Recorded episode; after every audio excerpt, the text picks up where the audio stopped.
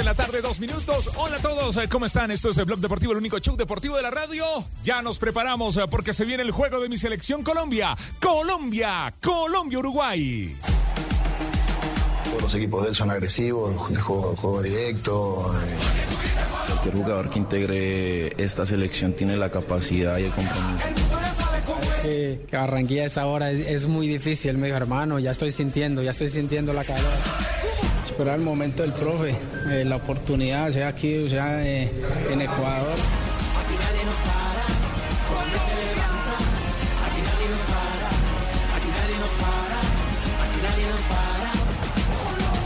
Habló el profe, hablaron los jugadores. eh, Ya estamos arrancando Blog Deportivo, el único show deportivo de la radio desde la ciudad de, de Barranquilla, nuestra avanzada. Juanjo Buscalia, Javier Castel, listos y preparados. Ya está lista nuestra selección Colombia. 3 y 30 de la tarde, Colombia-Uruguay. Muchachos, hola, ¿qué tal? Feliz tarde. Hola Juanpa, bienvenidos a Blog Deportivo. Comenzamos una semana especial. Nos tomamos Barranquilla porque el próximo jueves Colombia juega la primera de sus dos finales de esta doble tanda de eliminatorias contra dos rivales directos. ¿Por qué decimos finales? Uruguay es un rival directo, Ecuador es un rival directo. Ellos dos, esos dos seleccionados, estuvieron en el último mundial. Es decir, en el ranking FIFA inclusive pueden estar por encima en la consideración que Colombia. Y Colombia yo tengo mucha fe, todos tenemos mucha fe. El sistema y, eh, de clasificación y la manera de jugar de Colombia, todos somos optimistas, creemos que va a estar en el Mundial y va a estar en el Mundial del 2026. Pero, bueno, acá hay dos pruebas muy buenas, profe Castel. Porque eh, recibir a Uruguay, que la última vez que vine aquí goleó a Colombia 3 a 0. 3 a 0. Y luego ir a Quito, que nos trae el 1-6, aquella doble tanda fatídica que, por ejemplo, dejó a Colombia sin Carlos Queiroz. Profe Castel, bienvenido. Hola Juanjo, ¿qué tal? Un cordial saludo para, para todos.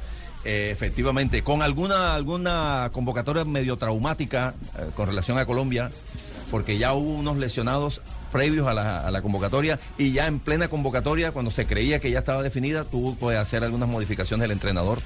esa, eh, trayendo otros jugadores, porque unos que ya estaban convocados, que habían sido reemplazos de los que estaban lesionados en primera instancia, también se volvieron a lesionar jugando en sus respectivos clubes. Hay tres jugadores que atendieron a la prensa eh, en un café con eh, eh, nuestro líder, con don Javier Hernández Bonet. También tenemos declaraciones muy interesantes de, de Néstor Lorenzo. ¿Tenemos a Fabio? Con eh, Ricardo Rego tenemos declaraciones de todos los protagonistas. Yo hablaba de manera extraoficial el sábado. ¿Tico, me escuchas? Presidente de la Federación Colombiana, con Ramón Chensurum, y me expresaba su preocupación con respecto a lo que usted recién decía, profe. Eh, la gran no me diga cantidad que de estoy lesionados. pensando como directivo de fútbol, que no, eso es lo que menos quiero yo. No, no. no, no, pero sí me expresaba la Ah, preocupación. No, de, la eh, gran cantidad de lesionados que tiene Colombia. Sí, Eh, claro. Él me hablaba de nueve lesionados y todavía no se había dado la doble eh, eliminación. eh, o, o lesión, por ejemplo, de Estefan Medina, Medina. que llega reemplazando. Y de Baloyes, que también se, se- se lesiona. Es decir, eso lo tiene hackeado. La pregunta es. Eh, Colombia tiene mal de lesiones en esta doble fecha de eliminatorias, pero el resto también puede tener lesionados. Y una gran selección, justamente, eh, lo es cuando tiene una buena base en la pirámide. Es decir, tenés muchos jugadores para elegir y que las lesiones no te hagan mella. De los jugadores que hay lesionados, ¿cuál puede ser una lesión clave que uno dice, esta le puede hacer daño a Colombia? El resto, bueno, te quitan recambio, pero no, se- no sería tan grave. Cuadrado podría Cuadrado. ser, ¿no? En principio así se me ocurre el nombre de Yo, Cuadrado. yo claro. creo, Juanjo, que Claro, Jefferson Lerma. Lerma fundamental. Eh, sí, sí, también, también es cierto. Lerma ha venido haciendo un muy buen trabajo como volante central, cabeza de área que llaman algunos. Fue titular además. Y fue titular. Un hombre Sí, que además dos partidos. su estampa física eh, le alcanza para llenar la, la cancha, para cubrir, para ganar en el juego aéreo. Es cierto, yo, pero yo sabes que este muchacho Además, que además profe, ¿sabe por qué? Pero, pero además, ¿sabe Sí. por qué, profe? Porque yo creo, teniendo en cuenta las convocatorias del técnico Néstor Lorenzo en partidos anteriores, que su reemplazo natural es Wilmar Barrios. Y Wilmar Barrios te da unas características diferentes a Jefferson Lerma. Eh, Sí, entonces, sí. puede cambiar el estilo de Colombia Pero- basado en lo que te da uno y te da el otro. Pero no, no estoy tan seguro, Juanjo y Fabio, que el número uno para reemplazar a Lerma sea eh, este, Barrios. Yo no descartaría que este, eh, Castaño, ese joven que le fue bastante Kevin. bien en los dos partidos amistosos, ese Kevin Castaño, Ese sí tiene eh, más fútbol, eh, mejor distribución del balón, con más criterio que el otro. El otro Ba- Barrios po- posiblemente le gane en agresividad, ¿verdad? En, en fogosidad a la hora de ir a la. Es más de corte, pero menos de distribución. Menos distribución. Me permite un segundo, Fabio y, y profe Castel, porque la noticia caliente del momento, sin lugar a dudas, nos lleva a Medellín. La tiene JJ Osorio, porque la salida de Amaral. ¿Alguien la esperaba para la jornada del día de hoy? No. JJ Osorio, ¿cómo no, le va? No, señor, no, no, no la esperábamos. Y acaba de salir el comunicado del Departamento de Comunicaciones. Departamento de Comunicaciones de Atlético Nacional, 9 de octubre de 2023, boletín de prensa. Atlético Nacional anuncia que el profesor William Amaral no continuará como director técnico de nuestro equipo profesional masculino. El profesor John Jairo Bodmer asumirá este cargo a partir de la fecha y hasta el final de la presente temporada. Ahí no dice, pero asume uno entonces que es interino. Bodmer hizo parte de la selección de Costa Rica en la Copa Mundial de la FIFA Qatar 2022 y la Copa de Oro 2023 como integrante del cuerpo técnico. Además ya dirigió en el fútbol profesional colombiano en primera y segunda división. El nuevo estratega tiene experiencia con jugadores de talla internacional, así como con futbolistas de proyección, lo cual se acomoda perfectamente la idea deportiva institucional, al profe Amaral y a Cayo Melo, quienes trabajarán, trabajarán hasta hoy. Les agradecemos por el trabajo realizado durante su permanencia en nuestra institución y les deseamos muchos éxitos en sus próximos retos profesionales. Ahí termina el comunicado y mi comentario será muy condori- condoriquesco. Plop. A ver, ¿Qué sería? Tal cual, estoy de acuerdo con Juango. plop. Plop. El comentario es plop. ¿Qué Plop. sería, Perfecto. JJ? Ahora, ¿Por qué fue? Es, ese, claro, ese comunicado da, da pocos datos, ¿no? No se sabe si lo echaron, si él renunció, si molestó la derrota del fin de semana contra Unión Magdalena, un equipo que está luchando el descenso, si en realidad los directivos cuando vieron ese estadio desierto, el Atanasio Girardot, en, la, en el duelo contra Águilas Doradas de, de Río Negro, dijeron acá hay que hacer algo porque la gente no nos está comprando el mensaje. ¿Qué, qué lectura haces vos como especialista en Medellín, JJ? A ver, eh, pues hay varias cosas. Hay una relación rota entre Nacional como institución y los aficionados. De hecho, hay muchos hinchas haciendo campaña para que la gente no vaya al estadio y la asistencia a los últimos partidos ha demostrado que hay una ruptura. Pero esa ruptura es con la institución y no con el profesor Amaral. Eso sí hay que advertirlo. Dos, Amaral, si usted mira los números de Nacional hoy, es cuarto en la tabla, tiene 27 puntos. Sí, perdió con el Unión, lo volvió al América. Muchos hinchas dirán que lo sacan por esos resultados. Está a siete días de jugar el clásico regional contra el Medellín. Tiene jugadores en selección Colombia, en selección Venezuela, en selección que va a Juegos Panamericanos. Está a tres puntos de clasificarse, es líder en la reclasificación, es semifinalista de la Copa Colombia. Por eso vuelvo y hago mi comentario. Plop, no entiendo, no tengo una explicación racional para esto que acaba de pasar. Así le Eso pasó al tiene- arriero, Jota. Y quedó no, así les ha, no, sea, que es por eso, por eso, así le ha pasado a varios en Nacional, entonces el tema pasa por algo de fondo institucional que no me atrevo a, a- a pensarlo acá, pero algo está pasando adentro que es, es muy extraño, o sea, no, no era A mí momento. alguien que conoce bastante del tema, alguien que conoce bastante de- de- del tema, que uno siempre tiene, ¿no? Como informante, me dice, primero que el nuevo entrenador, el, el nombre del nuevo entrenador, JJ, Eh, Bodner, Bodmer. John Jairo Bodner. Bodner. Bodner. Bueno, John Jairo Bodner, a mí me dicen que no necesariamente es interino. Que si le va bien de Ah, aquí no, a claro. fin de año, nadie descarta que pueda quedarse Ah, no, como eso- nuevo eso ya entrenador. pasó. Seis, seis técnicos en, los dos, en los dos últimos años, eh, Jota, seis técnicos. Mire, Da- son, da- son- eh, aquí sí, se los tengo. ¿Sabe qué llama la profe, atención? Mire, Sí. profe, mire, en el 2022 estuvieron Restrepo, Herrera, Sarmiento y Autori. En el 2023, Y ahora- Autori, Amaral y ahora Bodmer. O sea, es decir, tienen siete no técnicos en los últimos dos años. Pero, pero ¿sabe Y no cuál es la necesariamente-? Jota, no, que necesariamente le- por le iba- malos le iba a agregar resultados. una ¿ah? cosa a, a usted que es entrenador, profe. Es que el problema de Nacional es que el Fui, que fui, fui. dirija, llámese no Bodler, estoy. Montoya, Peláez, Escobar, Santa, Lillo, Almirón, Herrera, ponga el apellido que quiera. A Nacional el técnico que llega, casi que llega obligado a ser campeón. Y son, y, son, y son 20 equipos. Son 20 equipos. Jota, pero Y- ni no, así, pero pero, ni así, campeones. No, no, pero- pero, pero ni así porque han sido la- la- campeones y han salido. Claro, Por eso, es que ni- exactamente. ni Y además, Jota, campeones en equipos grandes, es en equipos grandes, este, en todos los equipos, lo- lo- hay una vieja frase que los, los técnicos de fútbol son rehenes de las estadísticas. O sea, y mucho más en los equipos grandes. Los equipos grandes tienes la obligación de competir, de llegar hasta las finales y si es posible ganar, eh, ser campeón. Ahora, lo que llama la atención es eso, que no obstante buenos resultados, porque incluso ahí, de, ahí, de, esa, de esa lista que dio Fabio ahora, o diste tú ahorita, Jota, hay Sí. tres o cuatro que furon campeones. Sí, es verdad, Es que, es- que mire, mire este, mire este dato, Juanjo. En el escucha- 2023 van para el tercer técnico. En el 2022, esta es la única voz oficial que tenemos. En el 2022 fueron tres técnicos. Tres técnicos. En el 2021 fue uno, en el 2020 fueron dos, y en el 2019 fueron dos. No. ¿Sabe qué? En No, el no, no. 2018 Eh, prof- fueron dos. O sea, Nacional cambia de técnico como cambiando de camiseta. Eh, mira, solamente... Igual dos, dos solo- entrenadores en un año no es, no es tanto, profe. ¿Cómo le va? Sí, Bienvenido. sí, sí. no, ¿cuál, ¿cómo le va? Usted, usted qué va a decir si usted estuvo dando pedal para que saquen a, a Amaral.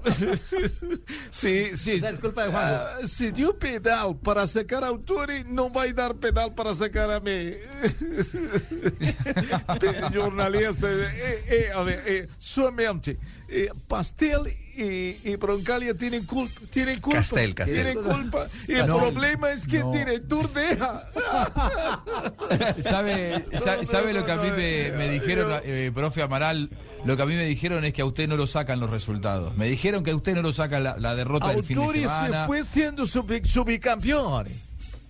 Ah, bueno, igual a Nacional hay que ser campeón, ¿eh? No sirve, no sirve ser segundo. Recién lo dijo acá el profe Castel en toda una demostración de bilardismo, que él dice que, que no, pero aquí acaba de decir que el Nacional hay que ganar siempre y yo adhiero. Bienvenido, profe Castel.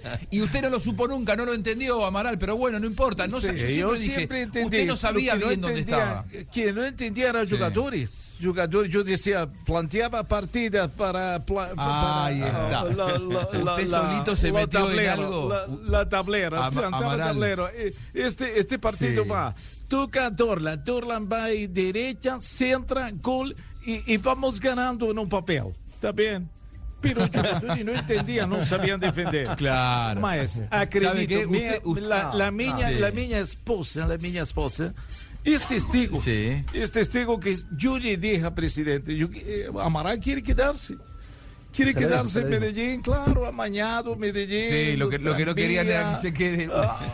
La, ge- la gente del club no quería que usted se quede, claro. sí, Eh, bandeja paisa, arepa, chicharrón, ya había mandado chicharrón para, para, para un técnico Bueno. autor y ya, ya estaba haciendo. No, pero, eh, pero, pero mire. eh, Diciembre iba a venir familia, me quedé con tiquetes de metro comprados.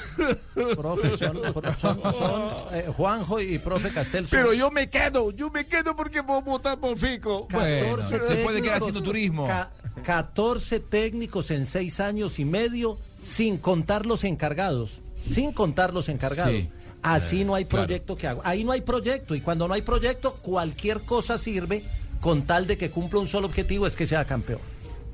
A mí lo que me dijeron, eh, eh, profe Amaral, profe Castel, JJ, Fabio, que eh, usted a veces criticaba por demás a los jugadores, eh, Amaral, y que eso no, no caía criticaban bien, muchas veces- criticaba a Amaral y a jugadores. No, no, ustedes, usted, usted. ustedes. Yo, No, yo no. soy, eh, yo, eh, mucha gente es testigo, ¿no? Lo- lo- lo- los oyentes, ¿está bien? Sí, sea- o yo sea lo criticaba a usted y usted criticaba a los jugadores. Y que eso no caía del todo bien, que en las ruedas de Ay, prensa se sentara y analizara los partidos desde los errores puntuales de los futbolistas. Y que eso no caía del todo bien. A mí No, me, contaron yo- eso, no sé, alguien me contó. Pastel broncalia salados, salados. No, A, a no, ser, no, a no ser- Juanjo, Juanjo, estoy infiriendo desde lo que usted dice. Yo, yo no, no, repito, mi comentario central es plop y no me atrevo a pensar más. Pero eso querría decir que los jugadores son los que mandan en Nacional. No, no, Eso- no, no, no necesariamente. jugadores no cría. No, no, Amaral ah, no crió, no, no, no, no, jugadores torcidos, no. Los dirigentes tienen que, que saber qué es lo que realmente eh, quieren, porque el- el- el- la narrativa de ellos es que quieren un, un entrenador que sepa manejar divisiones menores, pro- nuevos proyectos, que ese es el plan. Mira, acaba, acabas de leer el, el- el- el comunicado, comunicado. J, y, eh, también se refieren a las características del nuevo entrenador. Y también resaltan esas características de que ha sabido trabajar con jugadores de experiencia, con trayectoria y este jugadores jóvenes, que es el plan, el proyecto que tiene Nacional. Pero bueno, van no sé cuántos años sacando a los técnicos que supuestamente los traen porque eh, encaja en ese perfil de manejar jugadores de experiencia, pero también formar jugadores. Simple, los traen por buenos y lo echan por, por malos. malos. Sí, Pero, sí, Javier, sí, a mí me extraña- Esa es la vida de ustedes, de los técnicos. técnicos. Por eso tienen que mantener la maleta detrás de la puerta y todas esas cosas. ¿no? Eh, Javier, mira, y además, este, yo, yo decía el otro día con relación al Junior que uno se extraña y se pregunta cómo un grupo empresarial, político y Ah. económico tan fuerte como el que maneja el Junior, los Char, Sí. este, toman esas decisiones y hay un desorden en una de sus empresas cuando han sido exitosos en todo lo demás. Y, y- y me, ahora me asalta otra vez la misma inquietud. la duda, por el- la organización Ardila pues, es sí. Poderosísima, exitosísima, sí. ¿verdad? En todo lo demás, pero al Nacional lo manejan, caramba, como no- no- que no, no tiene una coherencia, ¿verdad? Es que yo creo que el fútbol es una empresa totalmente Diferente. diferente, que se manejan más por sensibilidades eh, que por los mecanismos propios de los manuales administrativos. Usted no puede tratar a un jugador de fútbol normalmente como trata a un funcionario eh, que te hace una labor específica. Administración de talentos. Son distintos. Es exactamente lo que dice Tiva, es cierto. Es eh, eh, eh, tienen que sacar un máster en administración de talentos, que no, no es lo mismo. Talentos hay en todo lado, también eh, en, la, en la industria también hay grandes talentos, pero es un talento eh, muy diferente al, al talento que en este momento representa una empresa como el fútbol. Para aquel que viene del mundo empresarial, Sí. es muy difícil, muy complejo entender los caminos del fútbol porque es eh, una industria en donde 2 más 2 no es 4. Es, es 3, Donde- es donde el- 5. don- donde el capital Depende de un montón de factores, ¿no? El- el La inversión no siempre va de la mano con el éxito. Sí. Y, esa, y ese es un, ese Es, es lo, un mis- es lo problema. mismo de los, de los empresarios de medios, los empresarios Claro. del teatro, los empresarios del cine. Artistas. Son industrias totalmente distintas. Artistas, claro. Sí, son totalmente distintas que manejen, eh, que eh, eh, admiten y requieren de un manejo totalmente distinto. Porque el también. jugador es mano de obra y producto Sí. al mismo tiempo. Ah, así es. A mí, a mí, a propósito de los jugadores, a mí me alguien de, de- que está bien informado de lo que pasó con Nacional me dice no lo sacan los resultados. Sí. No gustó que él en su rueda de prensa se sentara y cargara individualmente contra futbolistas. Y eso no, no gustó. No caía bien, independientemente de que eh, No, no oí esa, esa conversación. Después del partido frente a Unión, sí, eh, enfiló, apuntó contra los jugadores de fútbol. Eh, ¿J o qué? Pues a mí, no- a mí no me pareció tan tajante. ha- Hace No. algún comentario, pero, pero, pero no, Sí. no comparable con otros que sí han ido de frente contra los jugadores y que dicen que les faltó ganas o algo. No, a mí no me pareció Lo de. Boder. Sí. Como lo de Sí, Boder, sí, por claro. ejemplo, en el partido contra Nacional, para ponerlo en, en- en- así en, un ejemplo concreto. No, pero No claro, pero estamos graves, eh, est- estamos graves porque fíjese, estamos eh, aquí, aquí yo creo que hay que hacer, hay que hacer eh, un- una especie de paréntesis. Evidentemente, uno cuando eh, compara empresas como el Grupo Olímpica de los Char y el grupo o la organización Ardila de la familia Ardila Lule. eh, Usted puede, usted puede enfocar eh, la crítica a eso, exitosos en un lado o en el otro. Pero es que en el fútbol colombiano lo que estamos viendo es que reiteradamente los que sí viven del fútbol, los muchos de ellos, ojo, muchos de ellos que jugaron al fútbol, que fueron administrados y después se convirtieron en administradores, tienen este mismo comportamiento. Y si no, dígame pues el caso de, de- de Boyacá Chico. ¿De quién es Boyacá Chico? De un jugador de, De fútbol. Pimentel. De Eduardo Pimentel. Claro. ¿Y cuál es el comportamiento? Un comportamiento igual al, al de los demás. Entonces, nosotros le estamos pidiendo a los empresarios que piensen en la industria del fútbol como algo totalmente distinto y resulta que los del fútbol tampoco están pensando eh, que el fútbol es en su administración algo totalmente Se, se hace contagiante, se les, se les pega Sí, el no virus, sé. se les pega el mal en procura de... No sé, pero, pero esto no lleva a ninguna parte. Ya esto no, No, lleva no, a ninguna no. parte. Lleva a que si- a que siempre sea una improvisación. Tema tema muy complicado. Y Amaral que ha dicho, el Amaral del programa que está muy compungido. Sí, sí. Estoy muy triste, estoy muy compungido, muy estreñido. Estreñido, no, no, ah, no, no, no, estás jodido. Estresado, estresado. No, también estreñido, eso aprieta también, también. Eh, además, sí, quiero decir, quiero decir, já, já, já Sí. mais, mais calmado, mais calmado. E eu falei com, com, com, com o Mr. Paulo. ¿Habló con Mr. Paulo? Sí, sí, sí, sí, está muito ¿Y qué? triste. ¿Cómo fue la conversación? ¿Cómo fue la conversación de los dos? En este momento espera, crítico. espera, Sí. Ey, Este Paulo, No tiene por ahí. este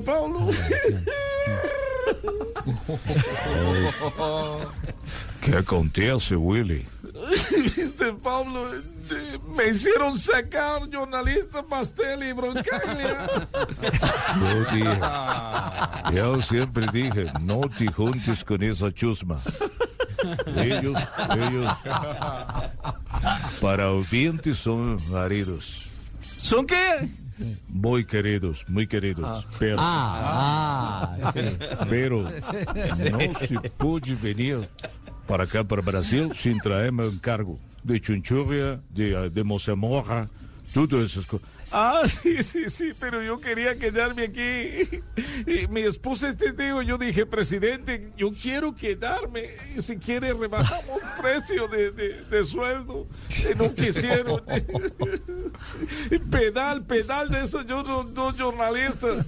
Tranquilo, tranquilo. Eh, pasa como la frase de japoneses que es ayotori. Ayoturi, ¿qué es Ayoturi? Ayotori significa que si você entra a una peluquería sale peor de como entró. Me hizo reír, me hizo reír, Mr. Pablo, Mr. Pablo. Ay, ay, ay, ay. Bueno. Ya tengo Buen- todo buen listo. Diciembre había comprado velitas para el 7 de diciembre.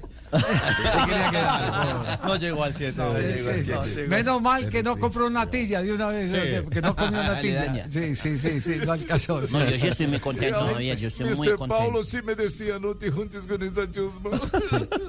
¿Qué? ¿Por qué está contento, Leo? ¿Usted por qué está contento? Eh, papito, yo estoy contento porque llega un técnico, papito, eh, es un técnico domador prácticamente, lo que estaba buscando Nacional. Sí. Y este ya manejó Tigres, manejó Jaguares. Buen apunte.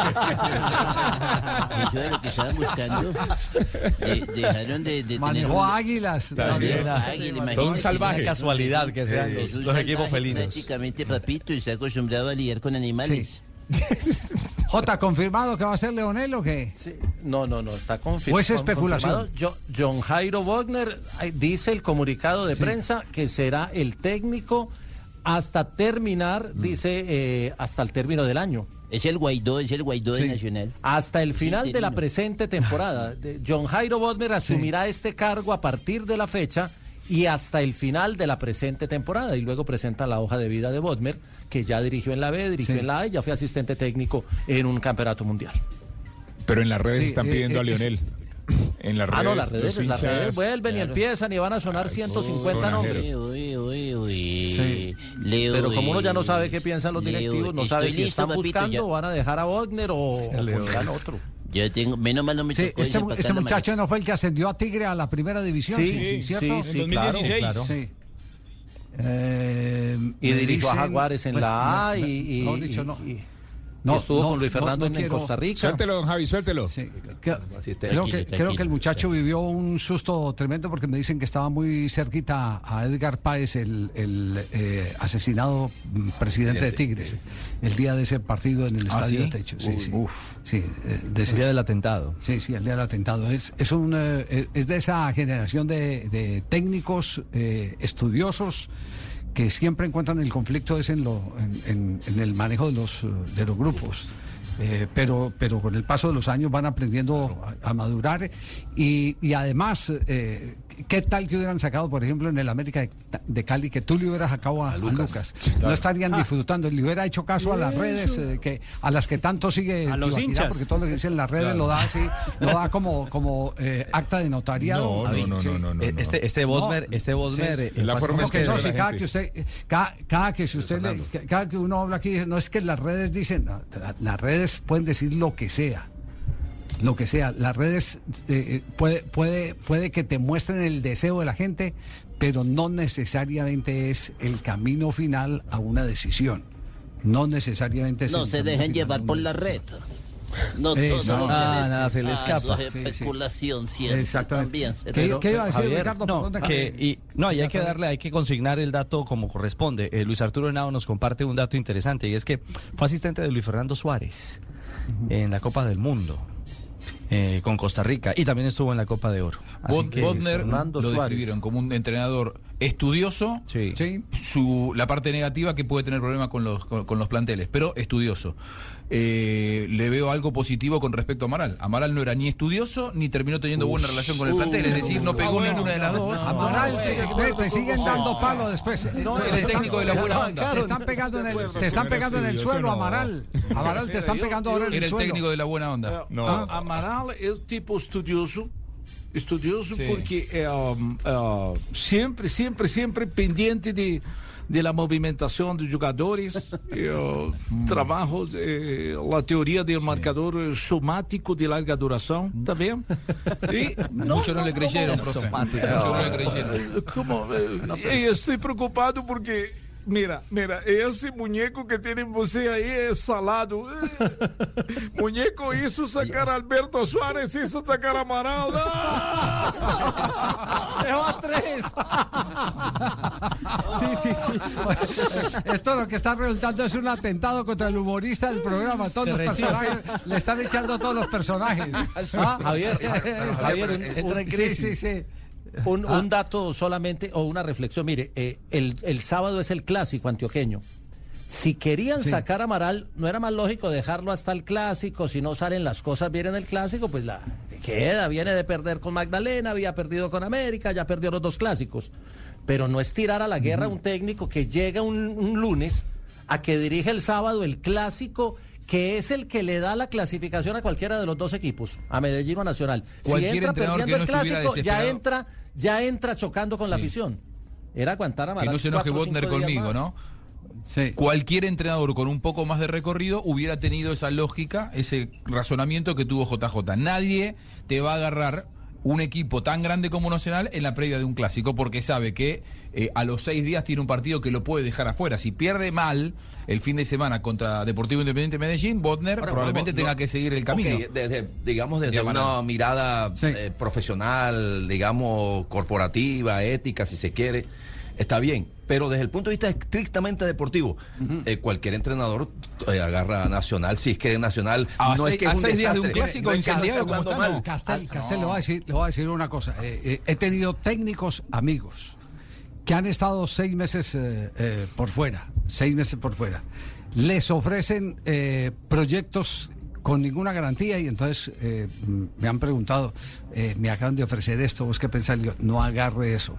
Y cuelga el teléfono y ya está confirmado. Técnico de tal, Claro, tal equipo. claro, no, voy a, no voy a dar nombres, pe- pero sí. inclusive técnicos que han sido campeones en el fútbol colombiano. Claro. No se metan en el primer proyecto que a- arranque. cierto, es Pero cierto. es distinto al caso de Boder porque Boder no está en el circuito de, los, de, los, de los grandes y entonces se juegan, es una oportunidad. gran oportunidad. Es una gran pero estoy diciendo, oportunidad. lo agarra Sí, porque sí. está desesperado, porque... No, pero además, Juanjo, porque, es que Nacional hoy, es que Nacional no es que está de, de 15, sí, No. que es un desastre jugando fútbol. Nacional está bien, está, es más, a mí me sorprende que hayan eh, sustituido a. Sí, sí. Pero, Ah, pero, profe, es ¿quiere- el- profe, Pero, pero acaba de ganándole muy bien con autoridad al líder del campeonato en la Copa. Le ganó los dos partidos, pero con a- absoluta autoridad a, a Águilas. Ok, perdió y muy mal contra Unión Magdalena. Pero Bueno. bueno, pero está clasificado, está bien, está clasificado en la Copa, ha mejorado futbolísticamente. Y Yo no sé realmente por cómo, cómo, lo, cómo echan un técnico. Profe, ¿y quiere- y quiere que le diga una cosa, profe? interior- internos. Profe, hoy, hoy no es atractivo llegar a Nacional ni para técnicos, ni para jugadores, ni para directivos, ni para la prensa. Ni para nosotros es atractivo ir allá a los a los eh, entrenamientos o a No, yo no estoy de acuerdo. prensa de Yo no Nacional. estoy de acuerdo. Hoy no Para- es atractivo. para mí Nacional- es un lío. Sí, Nacional no. tiene un lío institucional. No, institucional no, no y de tiene un choque con Nacional- y tiene na- un choque con la afición que es muy maluco y es muy muy maluco de manejar Estoy, para quienes estamos estoy en de el mundo acuerdo con. Jota. Se volvieron en cable pelados Nacional y Junior de Barranquilla. Los Sí. técnicos lo piensan más de dos o tres veces. ¿Por qué? Porque se acostumbraron a echar eh, técnicos. Es decir, ven una oportunidad económica, sí, porque pagan muy bien, Muy bien. Y las echadas las pagan bien, extraordinariamente bien, Pero oportunidad deportiva, que es la que te mantiene en el tiempo, que te da la vigencia, eh, no representa para los técnicos de cartel eh, ninguna garantía. Yo, yo creo que Nacional siempre es una tentación. A seis días de un clásico creo que no. Eh, por eso Leo- no, para mí no aparece en este momento Leonel Álvarez y aparece Bodner. Porque si no, eh, para la historia de Nacional, ¿quién es más? ¿Leonel Álvarez o Bodner? Leonel Álvarez. ¿Por qué no agarra ahora Nacional Álva- eh, Leonel Álvarez? Porque está a seis días de un partido que lo puede dejar afuera también. a cuatro Por lo tanto, entrenamientos Hoy del no te va a clásico. agarrar ¿Usted sabe puntualmente. si se lo ofrecieron? Claro, cuatro entrenamientos del clásico. O sea, no aseguremos Yo- algo. yo- yo- yo creo que su- su- Es suficiente, el suficiente ilustración, salvo que alguien tenga más en el programa alguna versión fidedigna de por qué. Yo tengo una versión. Sí. Yo tengo una versión. Que, que, Fidedigna, sí. fi- muy fidedigna. Sí. Eh, sí, que dicen que le, to- le- le contaron como cosas negativas a Amaral, le contaron eh, que en cada rueda de prensa, no la última, eh, no la de Unión Magdalena, sino las anteriores, ponía como responsables a los jugadores, que eso no gustaba para nada, que perdió contra los grandes, los partidos claves los perdió, Racing, Millonarios, Medellín, América. eh, y que el tema de el hijo de Tomás Ángel. A partir de ahí empezaron a verlo cómo gestionó esa crisis. El hijo de Juan Pablo. De Juan Pablo Ángel, el, el caso de Tomás Ángel, no les gustó cómo había eh, manejado la situación. Sí, eh, a ver, eh, ¿cuál es el balance final? Porque es que yo conozco equipos que han perdido todos los clásicos en el todos contra todos y quedan campeones, del Campeones. fútbol colombiano. Entonces, ¿cuál es, Hay que ganar cuál los es que la hay que meta? ganar, Hay no, que no, ganar no. los que hay que ganar. Sí, sa- sí, sabemos sí. que eso desde el punto de Sí, sí, vista, digamos, emotivo para No, las ese, ese- ese puede ser un sofisma y una justificación no compartida. Eh, puede que puede que sí, que tengan algún sentimiento de que eh, Eh, tienen lo- la mejor que moneda del país. lo de- lo de que Racing- no creo que la tenga, ¿no? Que no creo que la tenga. El de Racing hizo perder 3 millones de dólares. Pero- ¿eh? pero- 3 sí, millones. pero- pero hay un equipo que no gana en el continente ¿cuánto y es finalista de la lo? Libertadores. Después- Se llama Boca Juniors. Sí, sí, sí. Y eso lo sostiene. Y no gana. Tema, tema para seguir debatiendo. Eh, ¿La crisis en el eh, fútbol colombiano es futbolística o es dirigencial? Ese es el tema para seguir debatiendo. Es decir, se cambian, como decían eh, las abuelas, eh, de las abuelas decían, no es que esa cambia de marido como cambia de calzones, aquí cambian de técnico como cambian de calzones los directivos del fútbol eh, colombiano. Simplemente eso, para decir simplemente sí, muy eso. muy ¿Nos vamos a corte muy comercial, señor Tibaquirao, o tenemos que consultar las redes? No, no, no, a- no, A no. ver qué consulta tiene. Dos de la tarde, bien pueda 34 consultar, minutos. Hacemos una pausa, ya regresamos. Vamos a hablar de nuestra selección Colombia este jueves. Aquí en Blue Radio desde las 2 de la tarde. Colombia, Uruguay, también en la pantalla del Gol Caracol. Ya regresamos.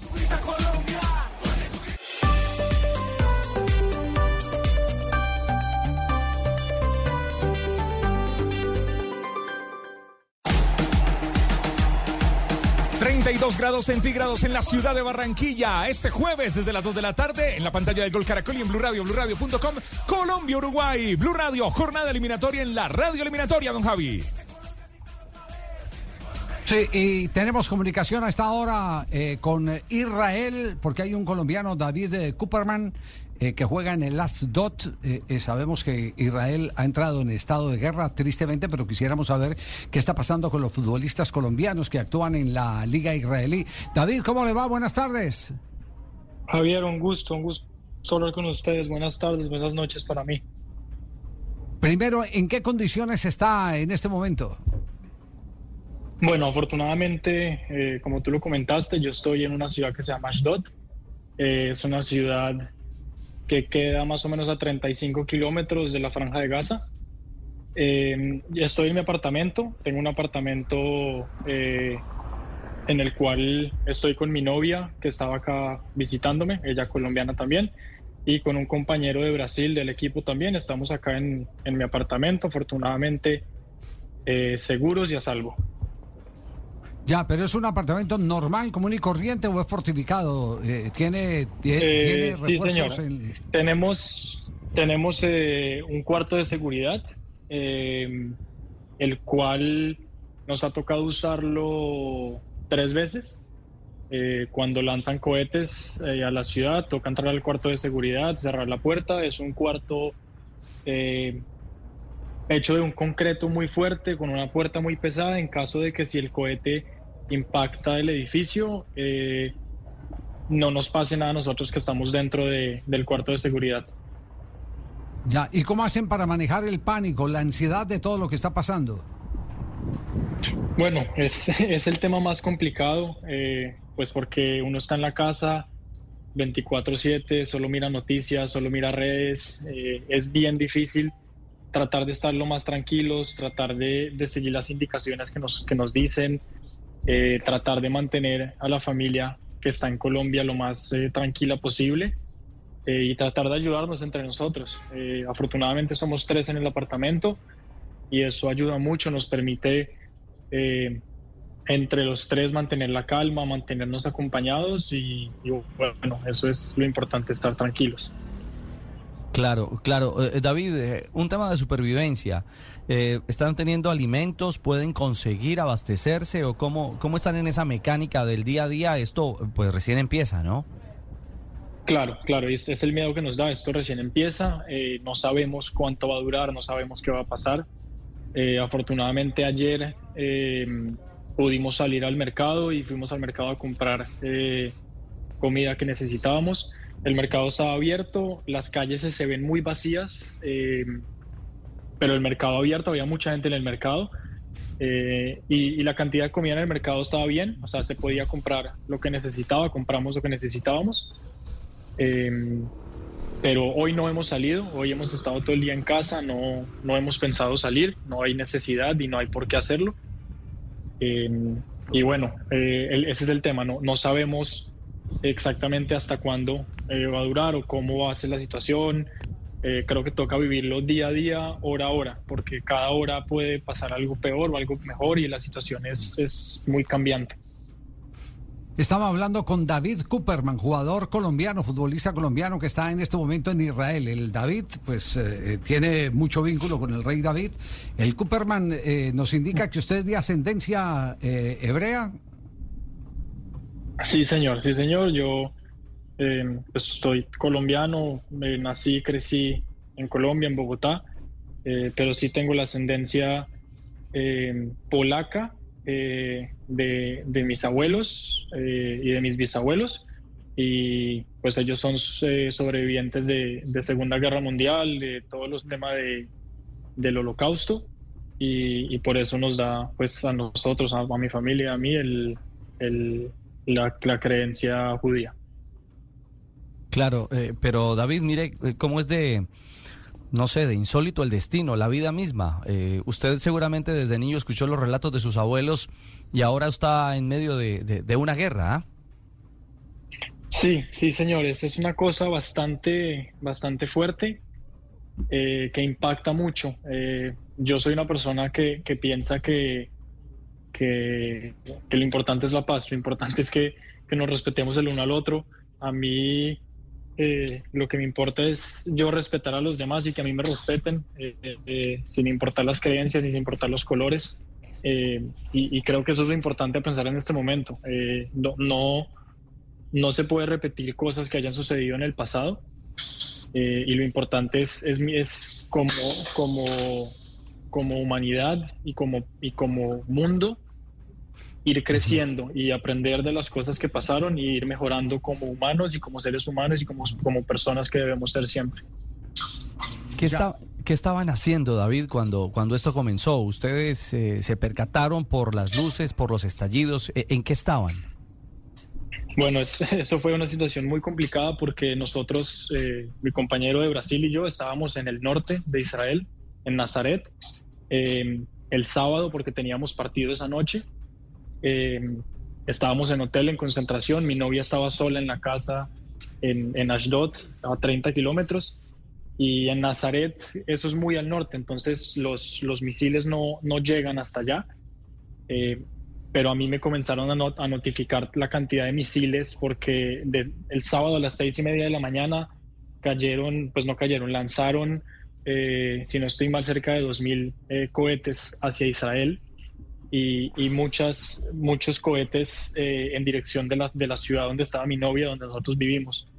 Entonces, desde las seis y media muy preocupado, eh, yo en el norte, ella acá, fue una situación muy, muy difícil. Eh, afortunadamente eh, cancelaron partidos, cancelaron todo y, y el equipo nos dijo, bueno, los que quieran devolverse, eh, nos devolvemos, pues porque la mayoría de la gente del equipo tiene familia en la ciudad o en los alrededores.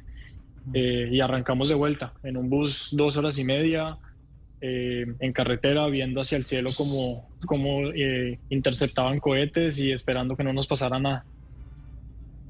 Ya. Eh, David, eh, en el club eh, al cual usted pertenece, eh, ¿había jugadores palestinos? Eh, Porque usted eh, nos ha pregonado el sentimiento de paz, de compartir con todo el mundo, simplemente respetar las diferencias. Se lo pregunto porque en la reciente selección eh, sub-20 de Israel había jugadores árabes en la selección de Israel que hizo Tiene- esa fenomenal tienes toda campaña. la razón, Javier. Sí. Toda, Sí, toda que- la razón, Javier. Y, y- yo, yo, en nuestro equipo hay, hay, eh, hay varios jugadores árabes y es un equipo totalmente eh, pacífico y, en armonía entre todos. Creo que es lo más importante. Eh, y, y tú mismo lo acabas de decir, en, el, en la selección de Israel hay jugadores de descendencia musulmana, hay, des- hay jugadores de descendencia judía, jugadores árabes, jugadores israelíes. Eh, es, es- es muy raro lo que está pasando. Yo siento que, que los extremos es, es lo más complicado. Eh, pero si me preguntas a mí, que llevo aquí un año y medio en el país, yo creo que eh, todos quieren es vivir en paz. David, ¿en qué equipo jugó usted en Colombia? Yo jugué en Fortaleza, debuté en Fortaleza. eh, luego de eso salí a Alianza Petrolera, estuve en Alianza, Alianza Petrolera todo un año. Luego regresé a Fortaleza seis meses y bueno, hace un año y medio estoy acá. Ya. ¿Y hay algún plan de evacuación? Eh, ¿cómo, cómo está eh, el futuro inmediato eh, de, de su novia, el suyo y su compañero brasileño? Eh, bueno, la mayoría de extranjeros de mi equipo y de la liga eh, ya no están en el país, han logrado, han logrado salir. Eh, el, el- el aeropuerto está abierto, pero hay mucha cancelación de vuelos. Tengo compañeros que estuvieron 27, 28 horas en el aeropuerto eh, esperando por vuelos, les cancelaron hasta cinco vuelos, pero afortunadamente ya todos lograron salir. Eh, mi compañero, mi novia y yo, eh, hasta el momento tenemos un vuelo confirmado eh, hacia Porto, en, en Portugal, el miércoles. Es lo primero que, que conseguimos, lo único que conseguimos. Y bueno, estamos a la espera de que, de que ojalá eh, el vuelo se pueda dar y no se cancele. Ya. Eh, y, y si no hay eh, a nivel de, de, eh, aerolínea, eh, ¿hay posibilidad a través de mar o no de, de abandonar Israel? No lo sé, no lo sé, es una muy buena pregunta, no he podido averiguar esas cosas. Eh, sé, me, me hicieron una averiguación que, que uno puede eh, cruzar frontera terrestre eh, de pronto hacia Egipto, de pronto eh, no sé hacia dónde más porque, porque uno no sabe eh, exactamente pues qué puede pasar.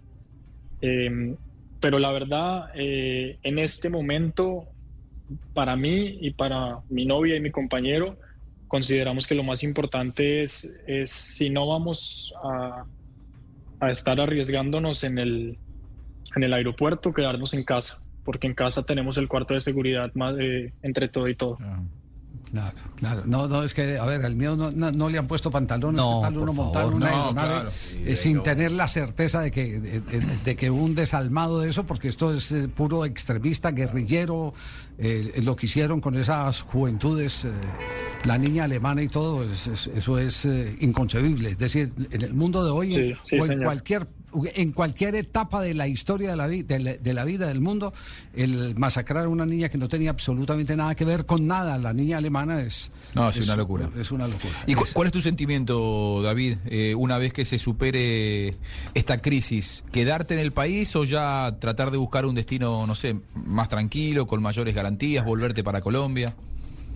Eh, no sé, no sé. En, en este momento, si me preguntas en este momento qué sensación tengo, tengo miedo. Eh, tengo miedo, tengo eh, preocupación, no solo por, por lo que puede pasar, sino por el país, por el mundo eh, y por los compañeros que yo tengo eh, acá en, en Israel, que yo tengo amigos que están ahorita en el ejército, cosas de ese estilo, reservistas, tengo familia, eh, un primo de mi papá, una prima mía, gente que vive acá y que, y que no tienen la, la suerte que yo tengo de, de, de pronto poder salir el miércoles. Eh, espero que sea una situación que termine pronto y que no termine con algo, con algo mucho más grave. Eh, y, y hacia el futuro, no sé, yo tengo un contrato acá y, y me gustaría cumplirlo, eh, pero, pero pensar en el futuro en este momento es muy difícil. Sí, bien, bien complicado, David. Lo estaremos rastreando. Usted nos disculpa, nos, nos interesa mucho eh, conocer el desenlace de esta historia que tendrá usted para contarle a los hijos y a, y a los nietos después, cuando tenga la oportunidad de consolidar un hogar. Pero, pero verdad lo sentimos mucho porque eh, no quisiéramos estar en los zapatos eh, de quienes están viviendo una situación tan, tan complicada como esta. Un abrazo, nuestra solidaridad, David, de- desde acá, desde Barranquilla, la casa de la Selección Colombia, donde estamos originando gran parte de este programa de Blog Deportivo. Un abrazo, muchas gracias y, y vamos el jueves con toda que, que la eliminatoria sigue y ganamos. Bueno, está- está- estaremos, nos si nos permite el jueves, lo estaremos llamando a cualquier lado a ver dónde lo localizamos. Le montaremos el radar. Sí, señor. Sí, señor. Muchas Un gracias. abrazo. Gracias. Un David abrazo, muchas Cooperman, gracias. Cuídense. Ex, gracias, exjugador de Fortaleza. Ojalá que esté en Porto el jueves. El- ojalá, sí, ojalá, que- querido cuando que nuestro equipo de producción marque lo, lo encontremos en Porto. Sí, el objetivo lo consiga. ¿ah? Sí, sí, sí, Exactamente, sí, sí. salir de la zona de conflicto. Qué tragedia. ¿Dónde, fue que nos tocó también un, eh, un- una vez en Ucrania? En Así que llamamos a un jugador colombiano y le digo, esto está por aquí caliente como un diablo.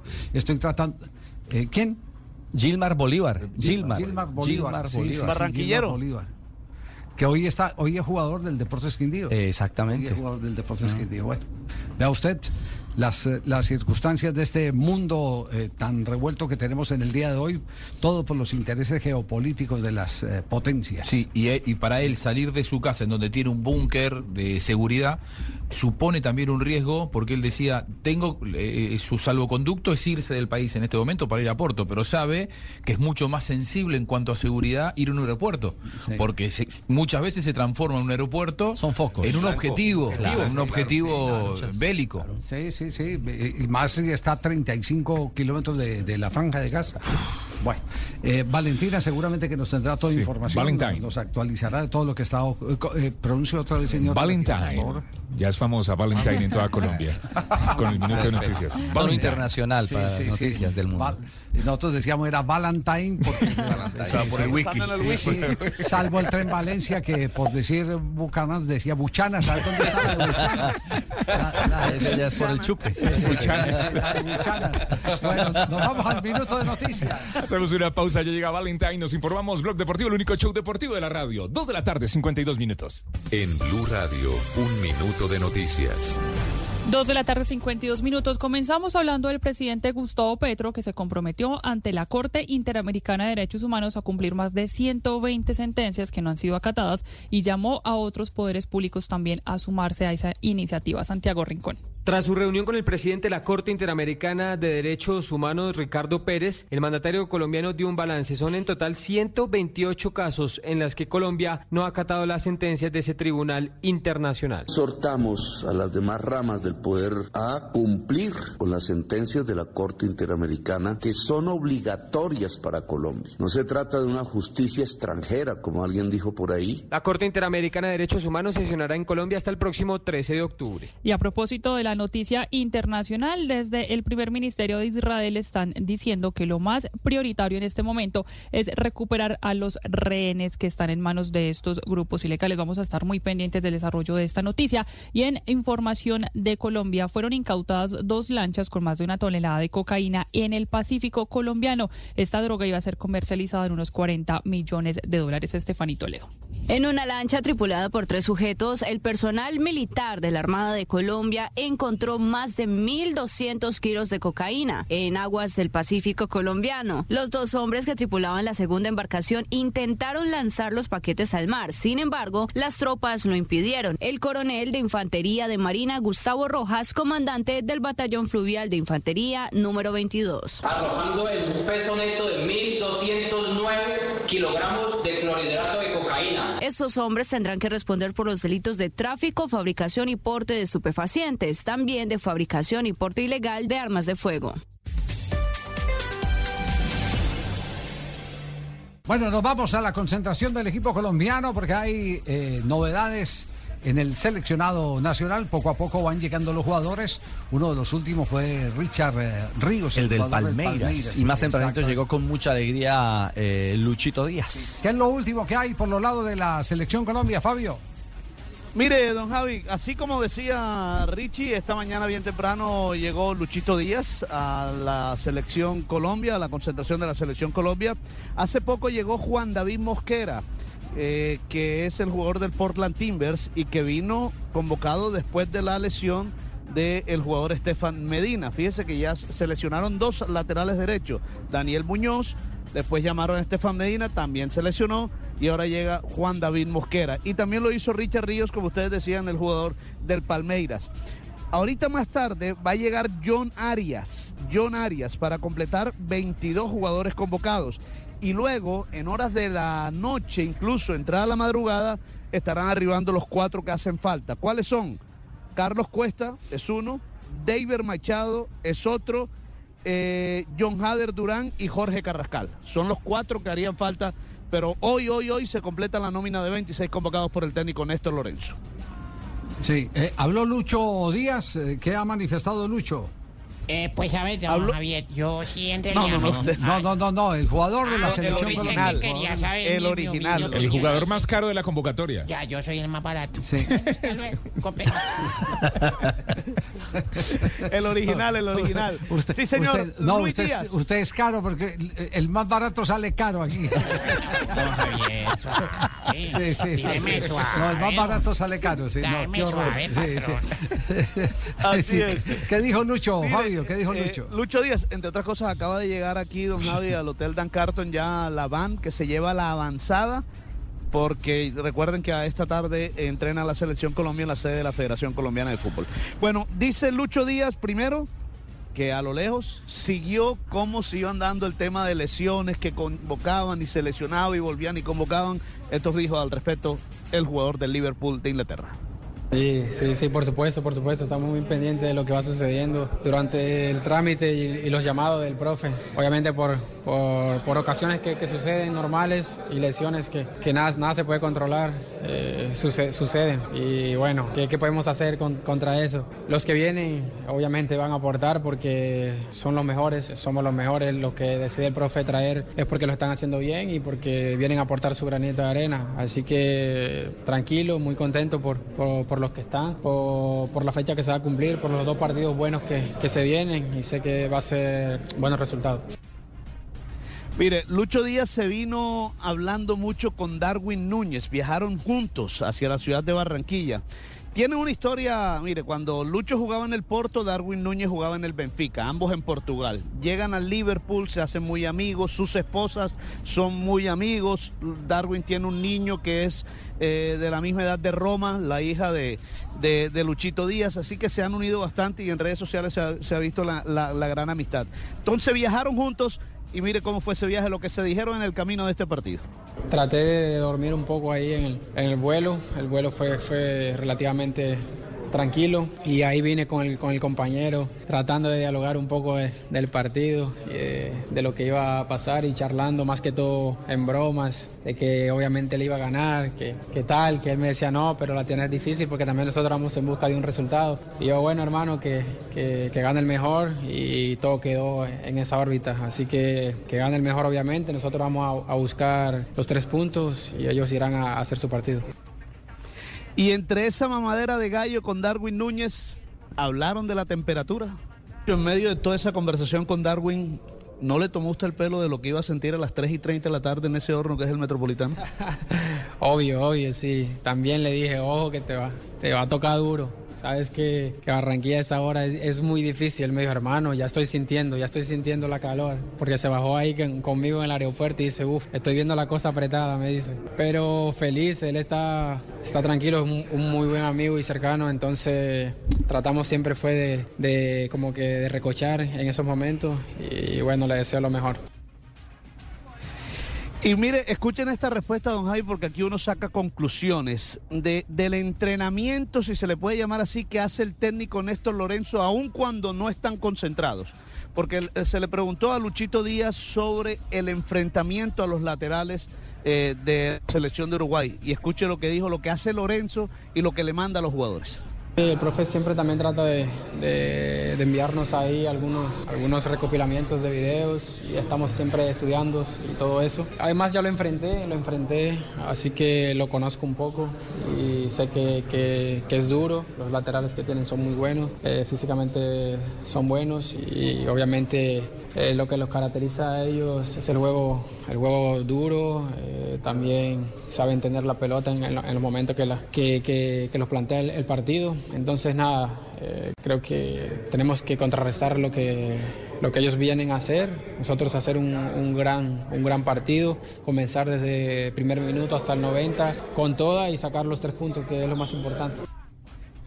Ahí tiene mucho que ver la importancia de Iván Cárdenas, el analista de video del Combinado Nacional, que es el que hace esta recopilación de los enfrentamientos directos, los videos que dependiendo de la posición le mandan a todos los jugadores. Bueno, y también por supuesto habló de estos rivales que vienen, esta selección de Uruguay y la selección de Ecuador. Para él todos son complicados. Sí, total. Eh, para mí todos los rivales son, son buenos y complicados, pero obviamente vienen dos fechas muy buenas y sabrosos como decimos nosotros porque son partidos eh, grandes. Además estás jugándote los, la clasificatoria a- al Mundial y comenzar como ya lo hemos hecho bien, sacar un buen resultado en casa. Obviamente te va a garantizar muchas cosas. Así que nosotros estamos tranquilos, vamos a preparar la semana con el profe bien y bueno, el día del partido tratar de, sacar los tres puntos. Bueno, ¿y cómo, cómo afrontar este partido ante la selección uruguaya de fútbol? Dice Lucho Díaz que hay que salir desde el primer minuto a apretar a Uruguay ahí arriba. No, no, no sé hoy en día decirte. Podría ser desde el primer minuto para mí, eh, tratar de, de- apretarlos desde, desde el minuto uno porque sabemos que les va a costar bastante eh, la, la alta intensidad, eh, porque están jugando de visitante, porque la- la- el clima le- les puede afectar. Así que nosotros tenemos que tratar de, desde el primer minuto buscarlos, eh, buscarle alta intensidad, jugarle la pelota al pie, que es lo que nos gusta a nosotros, tratar de buscar un gol tempranero que también nos puede ayudar y bueno, sacar esos tres puntos que es lo que, lo que más queremos. Bueno, vamos a ver si esa es la intención del técnico Néstor Lorenzo. Y por supuesto que no dejó por fuera el tema del arbitraje. Recuerden que hace poco le anularon un gol legítimo a Lucho Díaz que generó mucha polémica, pues él dice que los árbitros cometen errores con VAR y sin VAR. Son, decisiones del, momento, ¿no? Los árbitros hoy en día, pues, ¿qué se les puede decir? Si se ve el, día a día, se ve eh, el error le puede, le puede, lo puede cometer cualquiera, teniendo o no teniendo VAR, porque ya no, me ha pasado, por ahí me pasó uno en el club, pero bueno, son cosas que, que suceden, entonces sabemos que son jugadores fuertes, nosotros también sabemos lo que nos vamos a enfrentar, tenemos que, que ir en busca de ellos desde el primer minuto, como te dije, y sacar un, un lindo resultado. Luchito Díaz, mire, esto de Lucho, Lucho Díaz, Díaz. don Javi. Sí. Eh, Esto, esto de Lucho Díaz resalta o, o muestra, para, y esto para los aficionados, lo, lo difícil que es venir desde otro continente a representar a su país. No solo Colombia, por supuesto, también los uruguayos, los argentinos, todos. Pero llegó a las 6 y 45 de la mañana. Como ustedes lo escucharon ahorita, medio durmió en el avión un poco. Eh, llegó, hoy atendió a los medios de comunicación, ahorita va a entrenar, a tratar de, de emparejarse en dos días inmediatamente para poder afrontar un partido. No es fácil, de verdad, eh, esto que le toca a los jugadores, entre comillas, europeos que tienen que venir a afrontar estos partidos eliminatorios. Bueno, ese es el común denominador de la eliminatoria suramericana. Todos tienen que eh, sufrir ese Cambiar fustigar del cambio de horarios, la- horarios. La, la distancia, las el descanso, temperaturas, las distintas temperaturas. las alturas, Alturas de calor, todo, todo. nivel del mar, eh, La Paz. Esta es la eliminatoria Es más complicada que hay. Claro. Sí, Esta sí, es la sí, eliminatoria más complicada que hay. Pero igual no, no se espantan los jugadores sudamericanos, Sí, no, ya, se espantan, ya, eh, no, saben a lo no, que no, vienen. no, no. Se, se Claro. espantarían si fueran europeos, pero ellos son de acá. O sea, juegan, viven en Europa circunstancialmente, pero son de acá. Tranquilo que no pasa Y nada. el cuerpo de Y ellos les ya se ha adaptado, digamos, a ese trajín. ¿no? Dejan huellas, sí, Ya, sí, claro. dejan Salir y venir. Sí, sí, Claro. Sí, hacer ese desgaste. nos vamos a corte comercial. En un instante les prometemos entrevista con eh, Néstor Lorenzo. Muchas gracias, técnico Javi. de la Sí, señor. Eh, misión cumplida. No, no, no, es que no, No, es la suya, no, es no, la no. que la que hicimos esta mañana en el café del noticiero, no, la suya. ¿Por qué Ah, usted pensé, también habló con dije- Néstor Lorenzo? Bueno, sí, yo dije, bueno, Javi, yo con mi Es que lo del fueron once, don Javi, lo del fueron once. informativa, yo estuve Ah, sí, pendiente lo del fue chocolate. De- detrás de Néstor chocolate. y, y logré la entrevista. Sí, señor. Lo del fue chocolate. Está bueno en la punta de Tibaquirá, lo de él fueron 11. Fue chocolate, no fue café de la mañana con Néstor Lorenzo. 7 y 30. Bueno, sí, sí. Nos vamos a corte Sí. comercial, tío, entonces. Hacemos una pausa, ya regresamos 32 grados centígrados en la ciudad de Barranquilla este jueves, Colombia-Uruguay, en la pantalla del Gol Caracol y en Blue Radio, bluradio.com.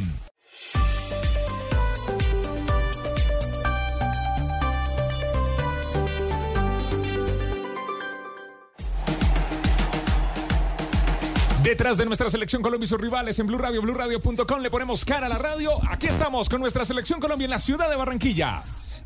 Estamos pendientes de la llegada del técnico de la selección uruguaya de fútbol, el argentino Marcelo Bielsa, que debe estar por, eh, por arribar. ¿Cómo es la historia del jugador que eh, la fiebre amarilla lo sacó de la eh, selección uruguaya? Sí, es eh, como para no creer. José Luis Rodríguez. Es Puma. lateral, juega en el Vasco. Eh, bueno, este no sé si sea el Puma, el Pumita o el Jaguar, pero lo, lo cierto es que el hombre que juega en Vasco da Gama necesitaba el carnet de ¿Cuántos vacunación. años tiene este? Tiene como treinta y pico de años, 32, 33 años tal vez, ¿no? ¿Quién? ¿José Luis? Porque había uno argentino que, que le decían el Pumita. Sí. El Puma Rodríguez. Ah, el Puma Rodríguez, pero ese era un atacante. Delantero. Exacto. Este, este lateral, este lateral uruguayo. Tiene 26. Se va al Vasco. ¿Tiene cuántos? 26 años. 26. Ah, no, no, no, es el otro Rodríguez, el, el zaguero central eh, que eh, está jugando en, creo que en México. Zaguero central, el otro, el otro El grandote. Rodríguez, el grandote, ese tiene 33 años. Este es el lateral. Este es el lateral. Que está en Vasco da Gama, sí, tiene- que tiene está razón, en Vasco da Gama. Necesitaba la vacuna de la fiebre amarilla, no la tuvo, entonces dijo, listo, me voy desde Río a Montevideo. Llegó a Montevideo y en Montevideo se dio cuenta que lo habían desafectado.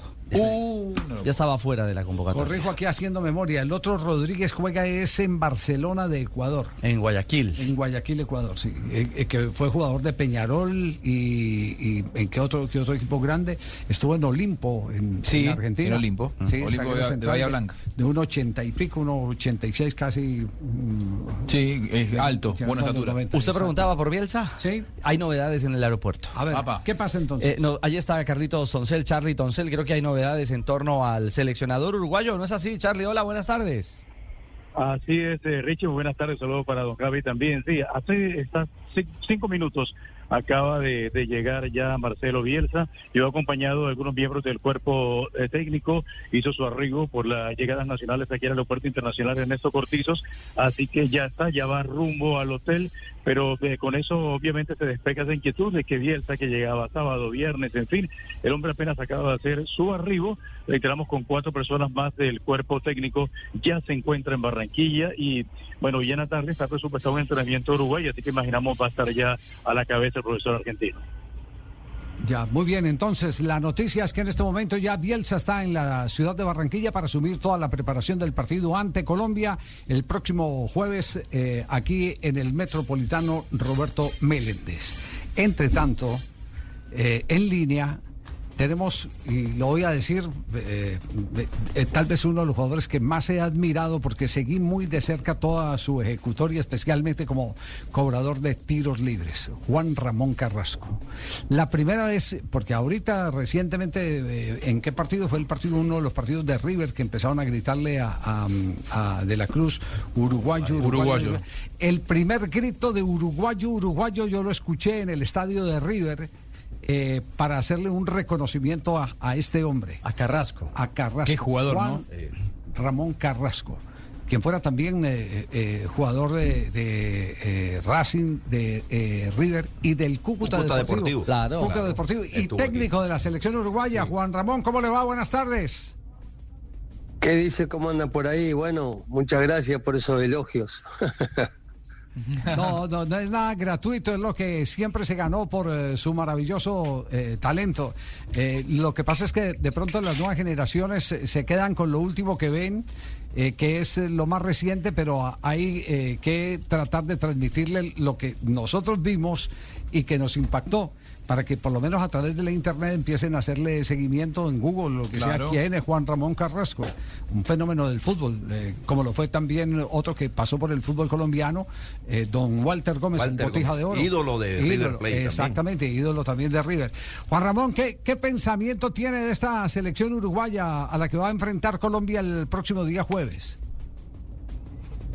Y bueno, este, lo primero, lo primero que me surge, lo primero que me surge que bueno, que hay un hay un técnico, un entrenador idóneo a la característica de los jugadores que, bueno, que ustedes, que ustedes ven. Los nombres, los nombres este, van de, acuerdo a la, a, la característica de- del entrenador, o sea que eh, centrales de repente por ahí no, no tan altos y lentos, sino de, de, repente de estatura mediana y con, y con muy buena velocidad, una mitad de cancha eh, con jugadores que, que no quiere decir que por su característica no marquen, sino de que, eh, te digo, te hablo así porque bueno, estamos en la misma sintonía con, con Bielsa, ¿no? O sea, de que nos gusta, nos gustan los jugadores con, con, con, esa mixtura, ¿no? De, que se que, quiten técnicamente y que, le den buen destino al balón, o que tengan también de repente el don de, de, de sacar su nombre, dos hombres y rematar en corta o larga distancia, de repente meter un pase de gol. Este, y bueno, y también de, bueno, a la hora de, de no tener la pelota, recuperarla para tratar de hacer daño. Este, y, y no recuperarla de repente por, por el solo hecho de, que el rival este, no haga daño, sino quitarla para, para bueno, enseguida, enseguida este, buscar este bueno buscar el- la situación o, como la, o la concreción de- del gol por eso por eso este estamos estamos de repente con ese optimismo sabiendo bien sabiendo bien que bueno por ejemplo que ustedes lo han tenido toda la vida. Eh, esto, esto es así no es pasar la mano. Este nosotros de repente estuvimos ahí bueno, como se, no sé si, se interpreta la palabra coqueteo, este, con, la, con la posibilidad de- del Independiente de Santa Fe, ahí me- me hablaron en un momento que de repente estaba esa posibilidad, que el presidente quería, quería un técnico uruguayo y bueno, me, me- me surgió, surgió de repente la posibilidad y bueno, si hay algo que de repente por ahí este, nos gustaría también, bueno, este, porque ustedes tienen ese don, tienen jugadores de, de muy buena técnica, que les gusta el buen fútbol y, aparte tienen algo que es muy difícil, que no se compra en la farmacia, que es la velocidad. Oiga, ¿se siente usted liberado? Yo digo se siente liberado porque tal vez alguno de los eh, más eh, polémicos eh, técnicos que ha tenido Uruguay defendiendo una teoría que es la teoría de fútbol de ataque fue Juan Ramón Carrasco. Es más, en muchas oportunidades cuando le pedían calificar a la selección uruguaya decían, no, este es un equipo respondón, no un equipo que impone condiciones. Porque Carrasco, distinto a muchos entrenadores uruguayos, siempre quiso equipos con un diseño ultra ofensivo. Y cuando digo ultraofensivo, pensaba primero en el ataque que en la defensa. E- Ese, sentimiento, o por lo menos esa sensación que, que estamos en este momento emitiendo, eh, ¿sí va con lo que está sintiendo en este instante con, con Bielsa en la selección uruguaya? Sabel, eh, vos sabés que el tema de que del ultraofensivo, de repente, eh, yo sé que de repente se puede tomar como un elogio, pero el tema es, el tema es que también te encasillan como que vos sos ultraofensivo y como que das ventaja en lo defensivo. Y eso es algo que he convivido, he convivido porque me imagino que ahí en Colombia, como en, todas partes del mundo, están lo que les gusta, lo que, lo, que tenemos este, ese don de, elegir jugadores con la característica de jugar, no quiere decir que no marquen, pero el tema está que cuando perdés, porque es, es fútbol, eh, siempre te dicen de que perdés porque vos solo pensás en un arco, porque sos ultraofensivo y, que, y como que no defendés o como que perdés porque no defendés. Y sin embargo pasa que cuando eh, tenemos los colegas, que también deben haber ahí en Colombia, capaz que no tanto como acá en Uruguay, de que cuando pierden por, por, por defender, que son de respuesta, que ponen jugadores con la característica de meter, de trancar con la cabeza, yo le digo uña negra.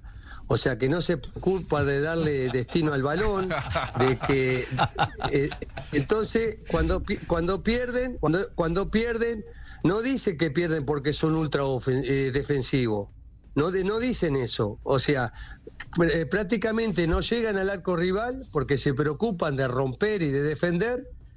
Y por ahí, bueno, y si le, le- si le toca perder, pierden porque, bueno, porque eso, no tienen presupuesto, porque tienen jugadores de repente que, que el otro por ahí tiene un poder adquisitivo mayor.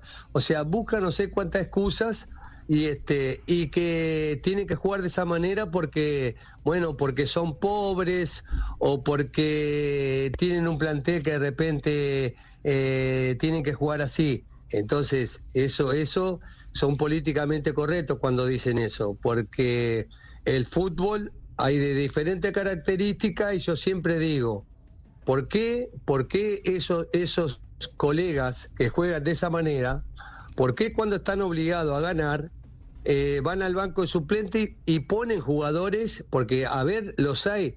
Lo que pasa es que no los ponen, los ponen por obligación. Entonces, la diferencia que tenemos nosotros, lo- lo- lo- los que jugamos de repente a ganar, a ganar, ya los tenemos dentro de la cancha. En todo caso, hacemos cambio por cambio, digo, por, por el puesto. Si tengo un puntero, saco ese puntero. Si voy perdiendo, o necesito más velocidad, o necesito diagonal o desborde, bueno, pongo de repente el otro puntero que tengo en el banco. Y no lo pongo por obligación o por necesidad. Lo pongo porque de repente por ahí se lesiona o no está en una buena tarde. La diferencia es que esos otros técnicos los tienen en el banco pero no los ponen y cuando están obligados los ponen y por y a veces pasa que justamente si van perdiendo empatan o terminan ganando y el periodismo que son los que hacen cabeza para, para la gente de fútbol este, los ponen como que son inteligentes, grandes estrategas, y yo me agarro tremendas calenturas porque lo ponen por obligación o por necesidad, no lo ponen por convicción. Por eso, por eso, este, por eso, eh, con eso de ultra ofensivo, este, eh, no, eh, soy, soy, soy, me gusta jugar a ganar. ¿Qué es jugar a ganar? Bueno, cuando no tengo la, la no la recupero para que de repente no llegar como, como por un pelotazo. Me gusta llegar por jugadas automatizadas, donde cada jugador, este, por el sector que se, se juega, ya lo tiene, ya lo tiene mecanizado. Y por eso los equipos que me han tocado dirigir, siempre de repente llámese chico, llámese chico, llegamos a Copa Internacional, eh, tenemos récord en jugadores que se venden en cifra millonaria porque lo hacemos, los potenciamos, lo hacemos jugar muy bien, que hagan goles. Eso el empresario o el club los presenta este, a los equipos que buscan, este, que buscan jugadores, por supuesto, de, esa característica y pagan los millones que pagan. Entonces, este, creo que por eso me, me- me- me tomé todo este tiempo por, por al menos eh, que se sepa ahí también en Colombia que, que soy un entrenador que me gusta jugar a ganar y que los, ya los tengo adentro y no por necesidad los pongo. Claro, Mire, mire, por, por, por eh, elemental justicia, eh, eh, está bien, discutible el técnico ultra eh, ofensivo, discutible el término. Eh, yo lo voy a resumir porque se- no, y no es una definición mía, se la escuché a un técnico argentino cuando se refería a, a Carrasco. Eh, decía que Carrasco era un hombre que le gustaba más el juego que el músculo. Es- esa fue la definición. Ya está más acorde ese, sí. Claro, que no pone a los jugadores eh, virtuosos para apagar un incendio. Sí, sí, ¿eh? en todo caso. Juan Ramón, abrazo grande, saludo a Juanjo eh, Buscalia. Da la sensación de que en esta selección de Uruguay, de esta eliminatoria, hay más espacio para, no sé, los Valverde, los de la Cruz, los de Rascaeta, los Betancourt, que para Egidio Arevalo Ríos o el Ruso Pérez, con todo respeto, pero que eran jugadores de otra característica. Esos perros que- de presa. Claro, que trancaban Mm. con la cabeza, como le gusta a, a- algunos De uña eh, sucia, uruguayos. De uña, de, de uña sucia. Ese término es... ¿Cambió la generación o cambió el entrenador? ¿Qué, qué, qué análisis haces vos, Juan Ramón? No, el análisis que hago es que eh, no hay que discriminar, este, por eso el fútbol es lindo, de que se puede ganar de, de muchas maneras. Lo que, lo que es idóneo, que si vos tenés jugadores de la característica de, de, de, Arevalo Ríos, del Ruso Pérez, y bueno, estarían buenos los los- los Palermo, los Batistuta, que sean, que sean ese tipo de puntas.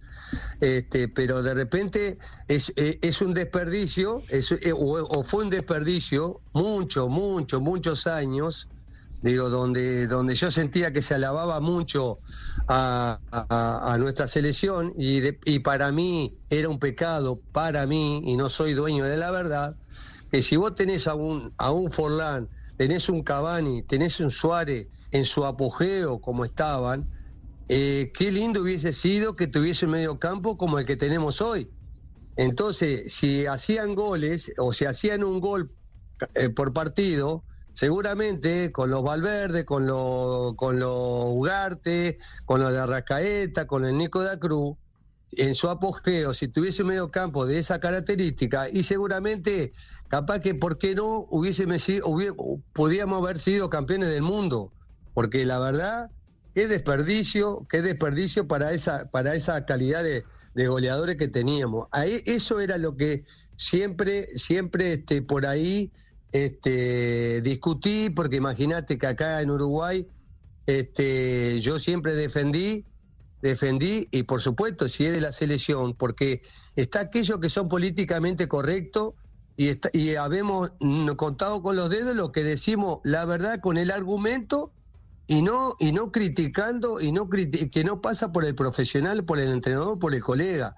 Yo hablo con la propiedad porque conozco y, y- y- me da derecho a, decir de que, a mí me gustaría de repente para esa eh, para esa eh, característica del jugador que tener otro mediocampo otro mediocampo entonces este si de repente ganábamos 1 a 0 ¿por qué no ganar 3 a 0?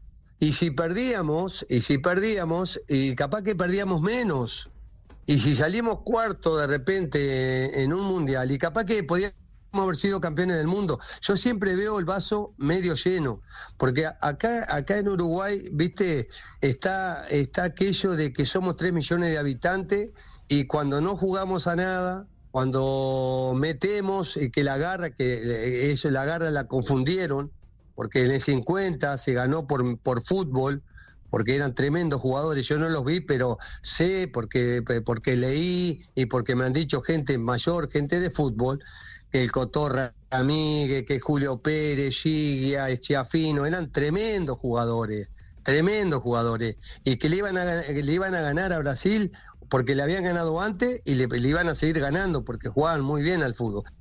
Pero acá crearon crearon este que eh, hacerle creer a la gente que se ganó, que él fue un milagro y que nunca más le iba a ganar y que era y que la, la agarra a Charrúa, que Odulio Varela agarró la pelota, se la puso abajo el brazo y le cuentan esas historias y no y no cuentan la historia de que Uruguay jugaba bien al fútbol y después de, de los equipos cuando se salía campeón de América y del mundo, los nacionales y los Peñarol, jugaban con dos punteros, con un 9, con un 10. Acuérdense ahí, está Buscale, que argentino, bueno, el, el famoso River, aquel de Carrillo, de los Onega. Este, se le ganó a fútbol con, con qué sé yo, con, este, lo nacional de Cubilla, Artime, este, Espárrago, el eh, Julio César Morales, o sea, tremendo el Lildo Maneiro, tremendo jugador, se jugaba a ganar, se jugaba a ganar. Ahora, viste, no sé, se inventó aquello, ¿me entendés? De que somos chicos y que no podemos competir con los presupuestos de, de ponerle de Argentina, de, de- Brasil. O sea, como que eso, eso ha calado para aquellos colegas, entonces, de, ¿me entendés? De jugar a no perder, de jugar con muchos mediocampistas, de meter pata y de repente con un delantero y que allá se las arregle. Y bueno, entonces este de esa manera por eso por eso defiendo defiendo este en esta oportunidad a Bielsa porque sé que él siempre va a jugar a ganar, va a poner jugadores idóneos para ganar y para jugar bien. Que después, no te, no, no, por supuesto que no es fácil, por supuesto que no es fácil, pero no, que yo al menos digo, e- esa, esa para mí eh, es el camino, es el camino. Ojalá, ojalá que le vaya bien este, por Uruguay y por la filosofía y el estilo de Bielsa. No, interesante disertación eh, con Juan Román, eh, Ramón Carrasco. Maestro, un abrazo, muchas gracias por regalarnos parte de su tiempo y tener esta interesante reflexión que seguramente tendremos oportunidad de debatir durante estos días en el programa.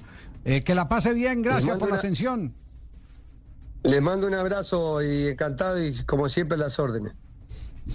Muy amable, Abrazo. gracias. Ah, Qué buena es- charla, ¿no? es- oiga, es cierto. Para quedarse hablando. Es cierto, los jugadores que tenía esa selección uruguaya del 50. Grandísimos jugadores siempre ha tenido Gilla Uruguay. Chafino, en la Cotorra Míguez, eh, eh, y después en el Mundial del 70, Maneiro. Luis Cubilla, Luis el puntero Cubilla, derecho, uno de los mejores puntero- punteros derechos de, América en todos Claro, los tie- tiempos. Tiene razón, sabe que el empaque que le pusieron era que que era la garra. la garra, la garra Y se olvidan, mire, se olvidan de Francescoli, de Sí. Recoba, de Rubén Paz, estilistas, jugadorazos Ajá. que sabían jugar con la pelota. Bueno, esta- y además de otros, ¿no? Esta generación actual de Uruguay tiene muchos jugadores de buen pie. ¿eh? Me parece que hay una búsqueda, y no solamente una búsqueda, una generación de jugadores, los hijos de eh, aquellos que se han ido a Europa, porque Bentancur es un jugador formado fuera de, de Uruguay, Valverde es un jugador formado también, eh, ha terminado de moldearse fuera de Uruguay. Digo, tiene una generación virtuosa de futbolistas que ha reemplazado a aquellos de uña negra. Como No son- no uña negra, no son uña negra. No, fantástico. Javier. Hoy Uruguay es muy técnico, que lo escucho, la verdad. Primero, y no lo va a soltar, ¿cierto? El término no lo va a tener Uña ya. negra, ya Uña negra. Próximamente, en la, próximamente en la columna del periódico El Heraldo, Javier Castel va a explicar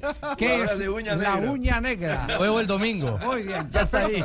Nuestro bloque comercial, Tiva. La tarde, 28 minutos. Blog Deportivo es el único show deportivo de la radio. Hacemos una pausa, no te muevas. Nos queda programa a las 4, Voz Populi, 328.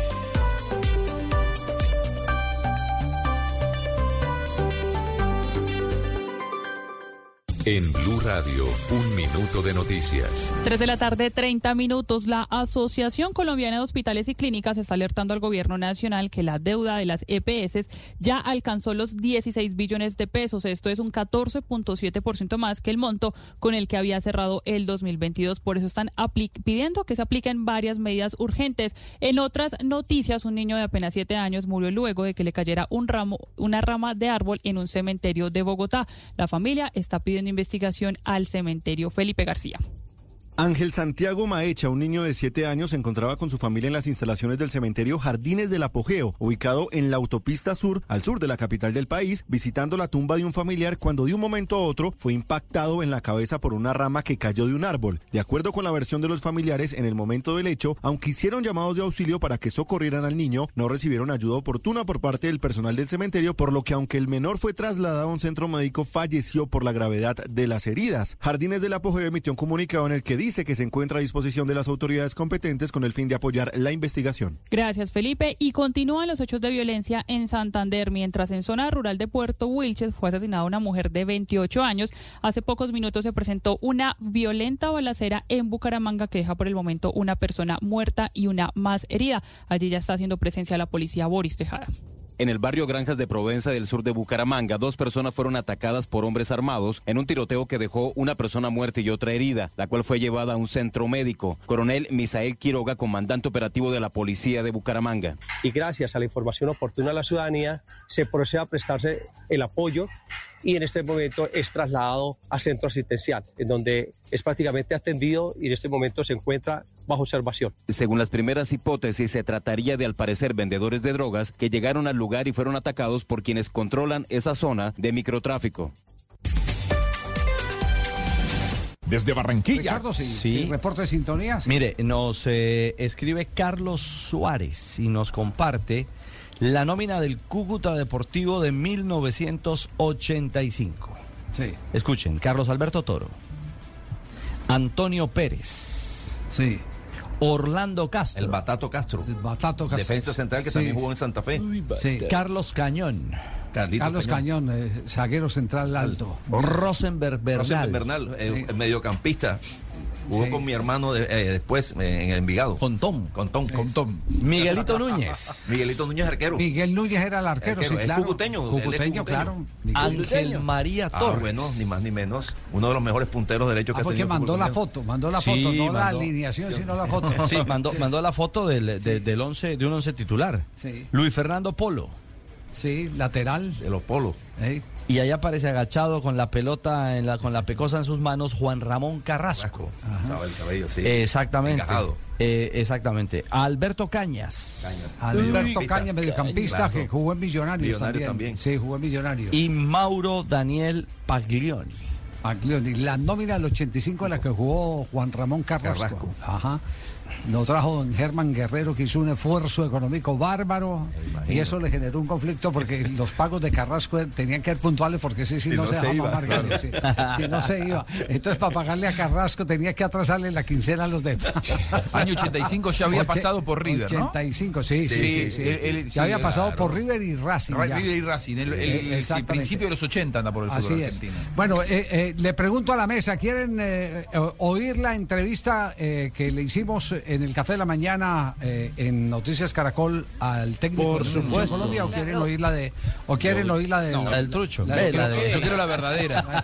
Yo creo que primero el desayuno. Primero el desayuno. el café. yo, trucho. Sí, la que es. sí.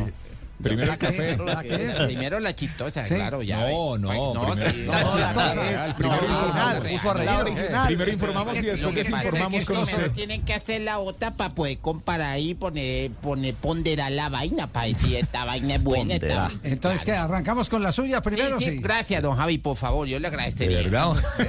bueno.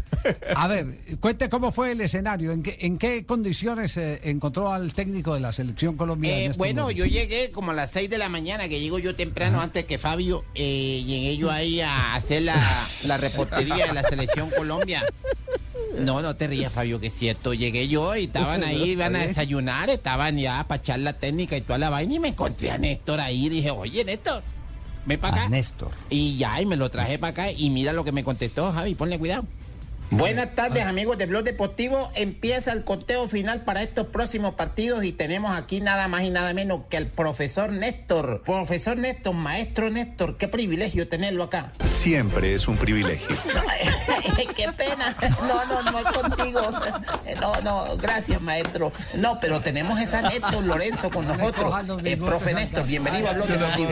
Muchas gracias, muy bien, gracias a Dios. Gracias, profe. ¿Cómo se encuentra para el partido contra Uruguay? Con mucha fe, con mucha fe de que, de que lo vamos a hacer bien. Ajá, profe. Eh, bueno, en pocas palabras usted me va contestando. A ver, las narraciones de Carlos Alberto Morales y Pepe Garzón. Emocionan. Ajá, emocionan. Eh, el celular de Cristian Marín. Con pocos minutos, Eche, se ve que lo conoce. Eh, Javier Hernández Bonet. de los mejores del mundo. Sí, señor, claro. Juan Pablo Hernández. Tiene, tiene buen físico, muy buen panorama. Bien, profe. A ver, Santi Saray y Juan David. No vinieron. Eh, que no joda. Eh, los comentarios del profe Catel.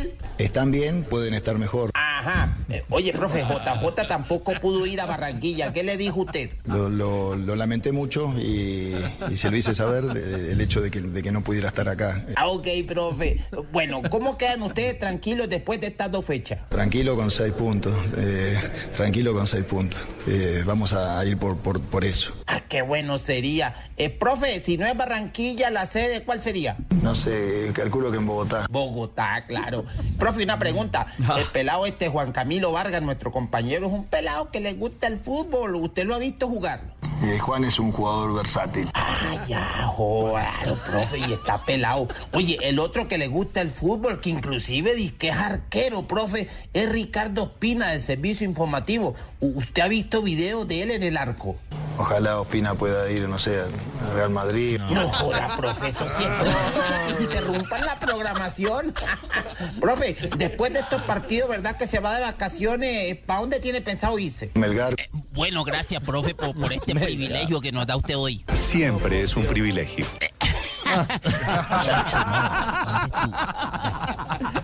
No se ponga a jalarle los bigotes al tigre.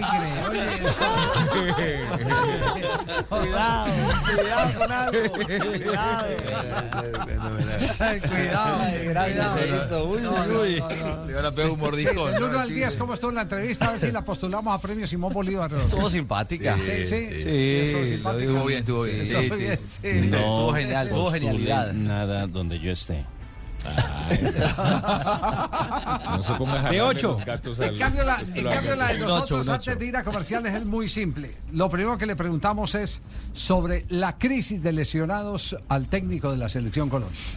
Esperando a los muchachos, esperando que terminen bien. La verdad que no es típico que, que- que pase lo que sucedió, ¿no? Con tantos, tantos, ¿no? En- en- entre fecha y fecha, incluso en la fecha anterior. Bueno, ahí hubo un motivo, fue la, la cancha que, que nos presentaron, ¿no?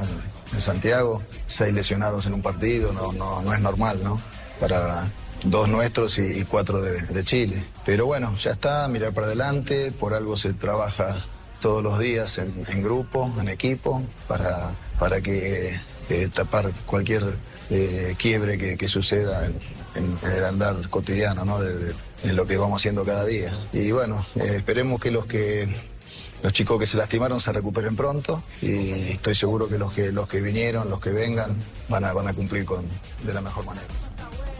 Ya. Ustedes recuerdan que Marcelo Bielsa en la rueda de prensa dijo voy a atacar, a jugar en el campo Sí. del rival, a presionar. Sí. ¿Cierto? Eso, eso eh, fue lo que, lo que dijo. Eh, y Lorenzo piensa esto de, la propuesta del técnico uruguayo, técnico argentino al servicio de los uruguayos Marcelo Bielsa.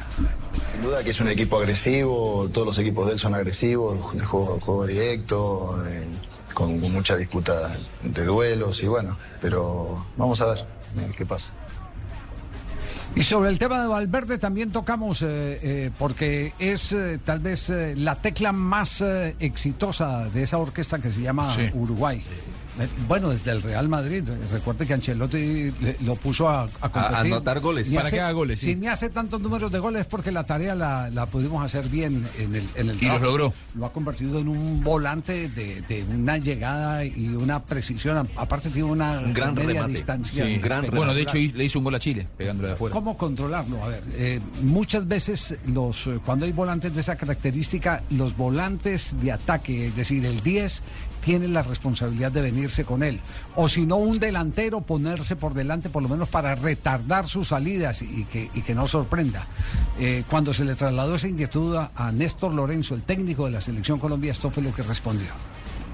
Es, es un estratega, tiene buen cambio de ritmo, tiene muy buena pegada, es, un gran jugador, al igual que De la Cruz y todo, ¿no? Son, Uruguay tiene, tiene un, equipo que sin duda va a pelear.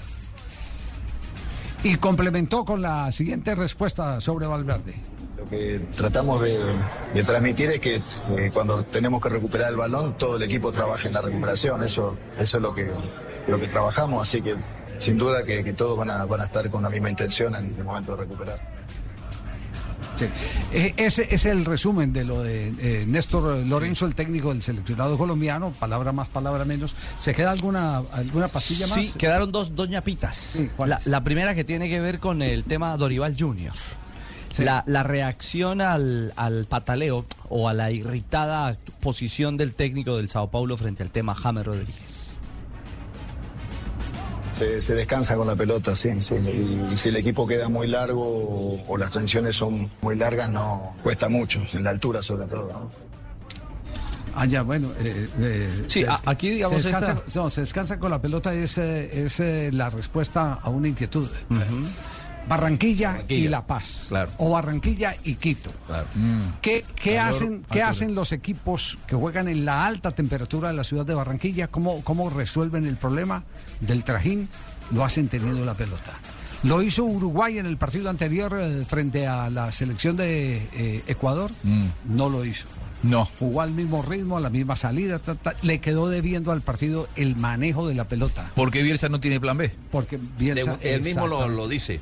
Yo no tengo plan B, yo tengo un plan A, no tengo plan B. Imposible evitar el análisis del partido que vamos a ver el jueves aquí en el Metropolitano sin tener en cuenta esta característica. No vamos a ver un Uruguay defendiéndose con la pelota o bajándole el ritmo. Imaginamos que Sí. saldrá a hacer su juego, lo cual puede ser beneficioso para Colombia eso. Entonces, esa, esa reflexión, reflexión hay que tenerla en cuenta porque una de las fortalezas del equipo de Peckerman, para que se den cuenta ustedes, el equipo de Peckerman en condición de local siempre salía jugando desde atrás porque le encantaba tener la pelota. Tener la pelota y manejar la temperatura, porque el desgaste es para los dos, eh, manejarla con la rica técnica. Esa es una diferencia que se puede marcar en el partido, pero ojo, también podemos tener el dolor de cabeza arrancando el juego con esa presión alta, agresiva que hace Uruguay eh, comenzando los partidos. Porque nosotros si debemos algo Es eso. de los partidos anteriores, es eso, que te manejo. de- y cómo salir de esa presión a- a- agresiva. No te- tenemos- no tenemos Brasil se lo hizo, Ecuador se lo hizo en la Copa América, recientemente Uruguay los primeros. Bueno, No, esta aquí no, no, y con no, Venezuela, Venezuela. con Venezuela. La salida contra Venezuela fue una- problema. minutos. Ah. Y tuvo dos, tres Es alternativas claras que no concretó Rondón. Esa selección que tú dices, Javier, de Peckerman, aquí en Barranquilla tenía jugadores que sabían manejar eso porque tenían una calidad. Manelli Torres, Aguilar, Teófilo sí, sí, Gutiérrez, sí, Zúñiga. tenía Es que- jugadores de una cadencia especial para la temperatura de Barranquilla. Sí, sí, sin ninguna duda, sin ninguna duda. Y la otra, la, la, la respuesta de lo de Ah, sí, Dorival, la ñapa, la ñapa. Sí, Lo que la tiene siete, que ver- la siete, no dice Eh, ñapa y no la siete. Exactamente. En, en torno al, al tema de la postura de Dorival que habló y, e indicó que, hombre, que no quedaba gusto cuando llamaban a James tanto a la selección y no podía trabajar con el Sao Paulo. La respuesta de Lorenzo. Normal, cuando uno está en un club, eh, se le va el jugador 15 días o, o 10 días a una selección y lo está trayendo de a poco, trabajándolo. Pero lo mismo hicimos acá. Nosotros a James no lo pusimos de golpe a, a quemarlo o a, o a hacerlo fundir en los primeros partidos. Lo fuimos llevando de a poco. Creo que el trabajo fue conjunto, pero por el bien del jugador y de los equipos, no, no, no por porque haya hablado con, con el técnico. Así que en eso no puedo, no puedo decir nada. Él, defiende sus intereses y tiene, tiene derecho a, a reconocer que la venida de, de James le interrumpe un proceso que él está haciendo con él, ¿no? Pero bueno, está creciendo, está cada vez mejor, así que estoy contento por eso. Bueno, ahí tienen pues el resumen lo del técnico de la selección Colombia. ¿Cuál fue mejor la entrevista de, de, de? ¿Café o el chocolate? Bueno, eso no ¿Café se o el chocolate? ¿Cuál, cuál más nutritiva? Una, Como una dijo- fue más graciosa, la otra fue más conceptual. Sí, sí, sí, sí. Diría Oscar Iván, déjeme masticarlo. Claro, claro. Sí, déjeme masticarlo. sí. Porque desde hace rato lo estamos viendo en pantalla que mastique y mastique. El hombre come. Es- Déjeme masticarlo. Démosle tiempo. Vamos a comerciales, démosle tiempo para que ¿Quiere hablarlo del privilegio? ¿Quiere hablarlo del privilegio. Oscar Iván? Muy bien. Mientras que lo mastica Oscar, 3 de la tarde, 45 minutos. Déjame masticarlo. 3.45, hacemos una pausa. Ya regresamos al único show deportivo de la radio, Blog Deportivo, con nuestra avanzada desde Barranquilla, 32 grados centígrados. 3 de la tarde, 49 minutos. Blog Deportivo es el único show deportivo de la radio. Al aire, 3.49. Antes de que venga el minuto de noticias, hubo reacción del pibe Valderrama frente a la convocatoria en la ciudad de Medellín. Estaba en un evento. Sí, señor, Estaba, estaba en la inauguración de la Copa Kids 3, que es un evento que se hace en la central mayorista de Antioquia, en una cancha que construyeron y que tiene un componente social. El pibe vino y obviamente pues hablamos de la selección, eh, él va para Barranquilla esta noche, dijo, no, tengo que ir a ver a la selección. Pero habló y habló de varios temas, Javier. Mire, habló de las ausencias de Quintero, de John Córdoba, que no está en la convocatoria, y, y de esos jugadores que no están. Ahí está el técnico. El técnico hace un seguimiento y, y él es el que decide. Y cuando uno gana, trabaja mejor. Y el equipo está jugando, está jugando bien, está ganando. Llevamos cuántos, 10 partidos sin perder. Entonces no, ahí están. Yo pienso que aquí va a haber espacio para todos. Vamos a ver quién aguanta hasta el final.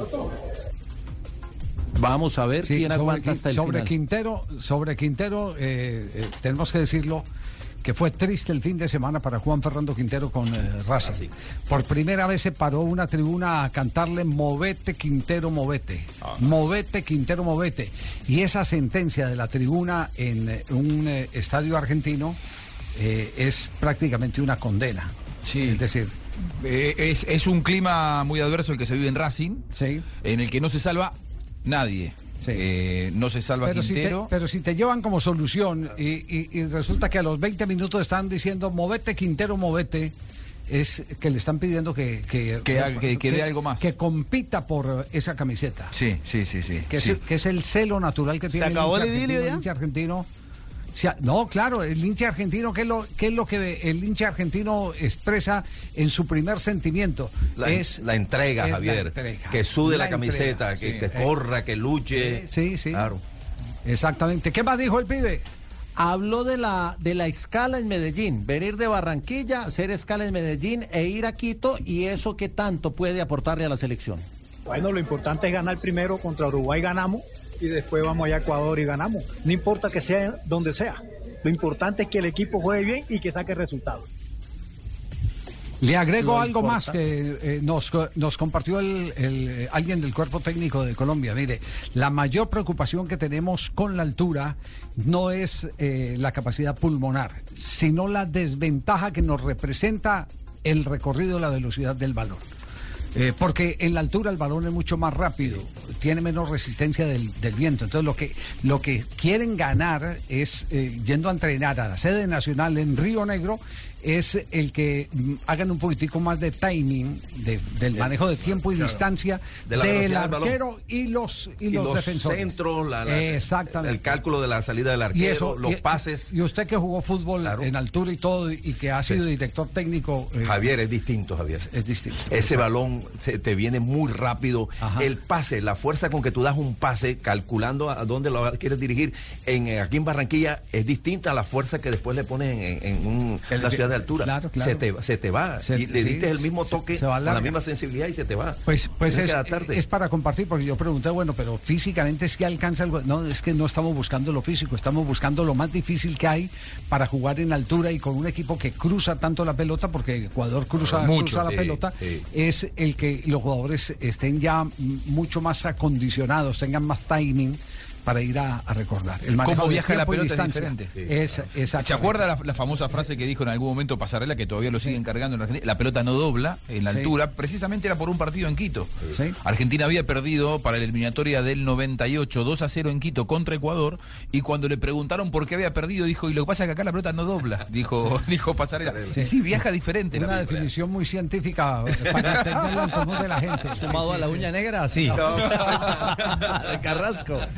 Algo más de el Pío Lo- Valderrama, J. Sí, lo de las 3 y 30 de la tarde, el horario al que se vuelve para este enfrentamiento con Uruguay. Y esto dijo sobre ese horario. Ese horario es bonito, sabroso. Yo jugué ahí y a mí me gusta ese horario. Va a ver usted el resultado. ¿Por qué? Porque nosotros tenemos que aprovechar eso. Nosotros podemos jugar, vuelvo y repito, en la altura, en el calor, con piedra, con lo que sea, pero si no jugamos bien, tenemos que jugar bien, el equipo está jugando bien. Si la selección juega bien en cualquier parte del mundo, va a ganar. ¿Quién se ha muerto por jugar a las tres y media? Nadie. Hasta ahora nadie. Jugar a las tres y media de la tarde. Yo jugaba No ahí. necesitamos que se muera alguien, No, pero no, que, no, sí, claro. que- que se muera se ha en el, en, el, se- en el sentido físico. este, Que se muera eh, jugando. Estallado. Necesitamos que mueran los la uruguayos. camiseta, eh, mi hermano. sí.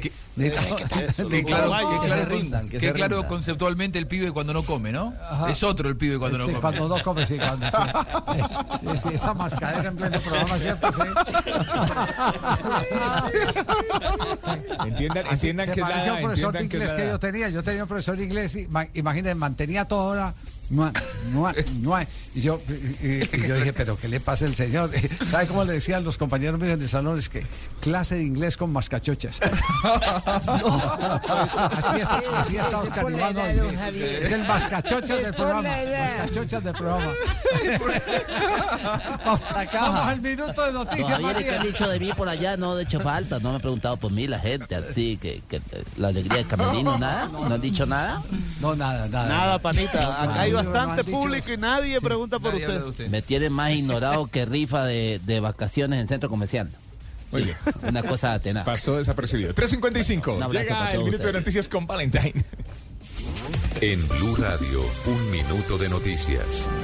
Y comenzamos esta actualización hablando de noticias en Antioquia porque continúa la violencia contra las mujeres en ese departamento. Se está reportando un presunto feminicidio de una docente de tan solo 23 años a manos de quien sería su pareja sentimental. Esto en el corregimiento de San Antonio de Prado en Medellín. Con esto ya son 82 casos de mujeres asesinadas. Karen Londoño.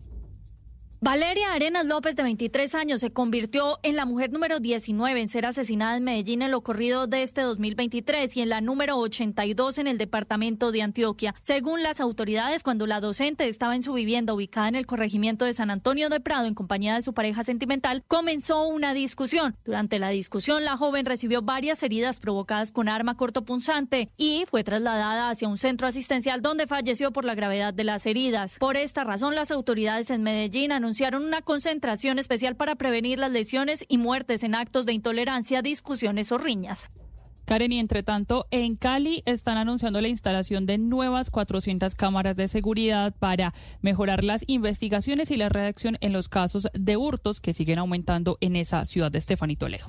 Con el fin de mitigar las cifras de hurto en la ciudad, las autoridades en Cali buscan fortalecer el circuito de cámaras de videovigilancia, adelantando el mantenimiento de las que actualmente están funcionando e instalando 400 equipos más de última tecnología. Jimmy Dranquet, secretario de Seguridad de Cali. Con tecnología LPR que identifica las placas de los vehículos, el modelo de vehículos, si es automóvil, si es motocicleta, incluso hasta el color, para hacerle frente a los mototracadores. Estas cámaras serán instaladas en las principales entradas de la ciudad, además de de las rutas de escape de los delincuentes que han sido identificadas por el Observatorio de Seguridad. Continúen con Bloque Deportivo y a las 4 en minutos nos escuchamos con lo mejor de la opinión y el humor de Voz Populi.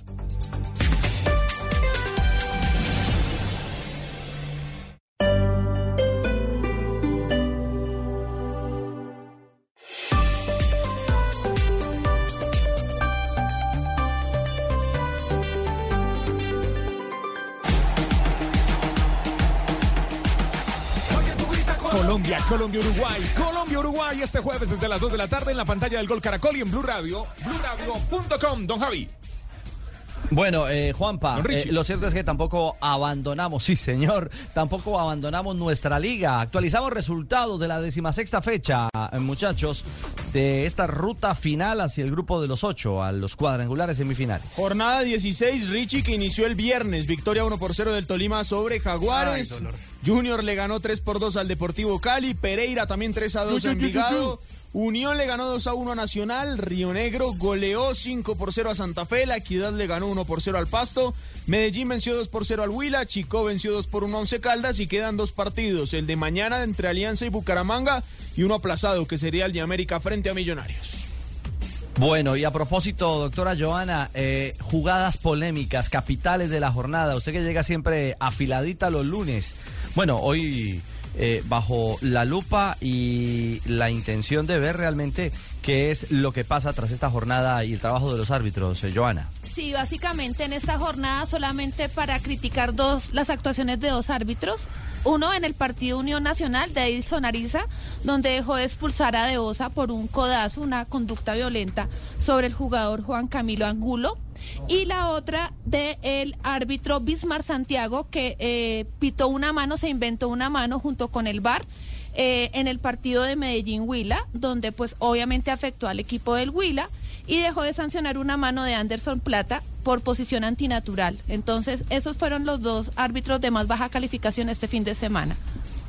Y mire, Joana, que de esa mano o manota, eh, Diego Corredor, el técnico del Huila, le dio con todo al central, al árbitro Bismarck Santiago. Mini lunes del técnico. Sí, señor. Ahí influyó en el resultado directamente del partido. Sí. Mini lunes Exacto. Escuchemos a Diego Corredor. Entramos dormidos, nos hacen un gol muy temprano donde habíamos hablado y planificado otra cosa, pero entramos dormidos y el Medellín nos hace un gol de camerino, digámoslo así. Después generamos opciones de gol claras para de pronto merecer algo más en la primera parte, pero hay un tema que, que cambia el, partido, que es una decisión del, del árbitro en el penal. Para mí, reconozco que, como les digo, entramos dormidos, cometemos el error del, del, gol. A un equipo como Medellín, con la nómina que tiene de local, no, no podemos permitir eso. Pero después la decisión de, de Bismarck, viéndola y, y, hablando con, con toda la gente, es una decisión equivocada que nos perjudica. Venimos así varias fechas y lo que no estamos jugando uno pide justicia, pide un buen arbitraje y hoy es lamentable el rendimiento de Ismar Santiago. El penal, que no fue penal, la apreciación de él no es correcta porque da unas explicaciones que no son El eh, jugador C3 en la primera jugada que tira un planchazo es para Roja, no lo, no lo hace. En la segunda una, vamos con Faber Hill en una jugada por la banda donde le mete un manotazo, un codazo y era para amarilla, que ya tenía la segunda amarilla, era, ro- era roja y no lo saca. Y hay un penal también determinante que no lo, no lo revisa contra Faber Hill. El rendimiento de este señor fue desastroso hoy y ojalá revise la comisión arbitral. Respeto a Bismar como ser humano, como persona, pero el nivel que está mostrando, que mostró hoy, deja mucho que desear del arbitraje colombiano. Aquí tenemos un árbitro como Wilmar Roldán, que nos Ahí representa- está la, la reflexión, ahí está la reflexión. Va con todo, ¿ah? contra, duro, ¿ah? contra el Duro, técnico, duro. contra el árbitro Bismarck. Duro, duro. No sé si esta declaración incluso le dé para una sanción eh, disciplinaria. Bueno, lo veremos. Lo cierto es que coincide con la visión de, de Joana Chaparro, nuestra analista arbitral, del pésimo arbitraje de Bismarck Santiago en el partido Medellín 2. Atlético Huila 0. Y del grupo de los ocho, ¿qué dice Juan Camilo Matic? ¿Cuál es la ruta tras eh, 16 fechas? Eh, dice Richie que los ocho que se meten son, ve, aquí los tengo. Está Águilas Doradas, A ver. América. ¿Qué probabilidades, qué probabilidades hay? Déjeme aquí, está actualizando la, la tabla, la proyección de Matix. Entonces, está Águilas, América, Medellín y Nacional con el 100% de las posibilidades de ingresar a los ocho. O sea que ya con Nacional 29 el los 100% datos No, clasificados. na- perdón, perdón. No, espere, perdón, perdón, perdón. 98.5 Nacional, corrijo, 98, pero igual está muy cerca del 100. Claro, por Ah, el por el 1.5 fue ese de- Sí, fue el posibilidades, 1.5. de que lo echaron. Eso es que lo echan. Con- confirma más mi teoría de que no lo echaron por resultados. no lo echaron por resultados. Quinto, lo que me decía. a mejoramiento de, de sacar a ciertos, Mara. ciertos aspectos del juego. O sea, para Matic hay tres ya. Bueno, de hecho Águila ya está dentro y, América y Medellín. siguen en tabla, ¿no? O sea que el América y umbral es Medellín. 29. Cuarto Nacional 98.5, quinto eh, Tolima 95.3, sexto Millonarios 87.5, séptimo Unión Magdalena 44% y el octavo sería el Cali 38.9. Eso. El Cali. Sí, No, y el señor. Unión. El Cali. Y el Unión. Porque tiene un ¿Quién partido menos, creo que es por eso. Cali Tiene que un partido en la menos. tabla. Quedarían afuera Junior y ¿Y Santa quiénes Fe. quedan? Que no, no joda. Queda Junior y Santa Fe. Santa Fe en este momento está en los, en los ocho. Sí, Sí, bien. sí, es esto. Unión Magdalena en- está séptimo en posibilidades. Eh, Unión Se lo deben a Amaral. Sí, señor. Se lo deben a Amaral. Él, él agranda equipos que están desechados. Viene Amaral y los levanta. Bien, Amaral. Otra más de usted. Y quiero llegar a un Ah. futuro equipo de San Lorenzo. No, no, no, no, no. Por favor. Ahí está el panorama de lo que ¿Ustedes qué creen el que quién terminará de técnico de Atlético Nacional? Para mí, Lionel. Qué nombre. Si nombraron técnico interino no es porque Leonel no hubiera querido ag- agarrar el equipo ahora.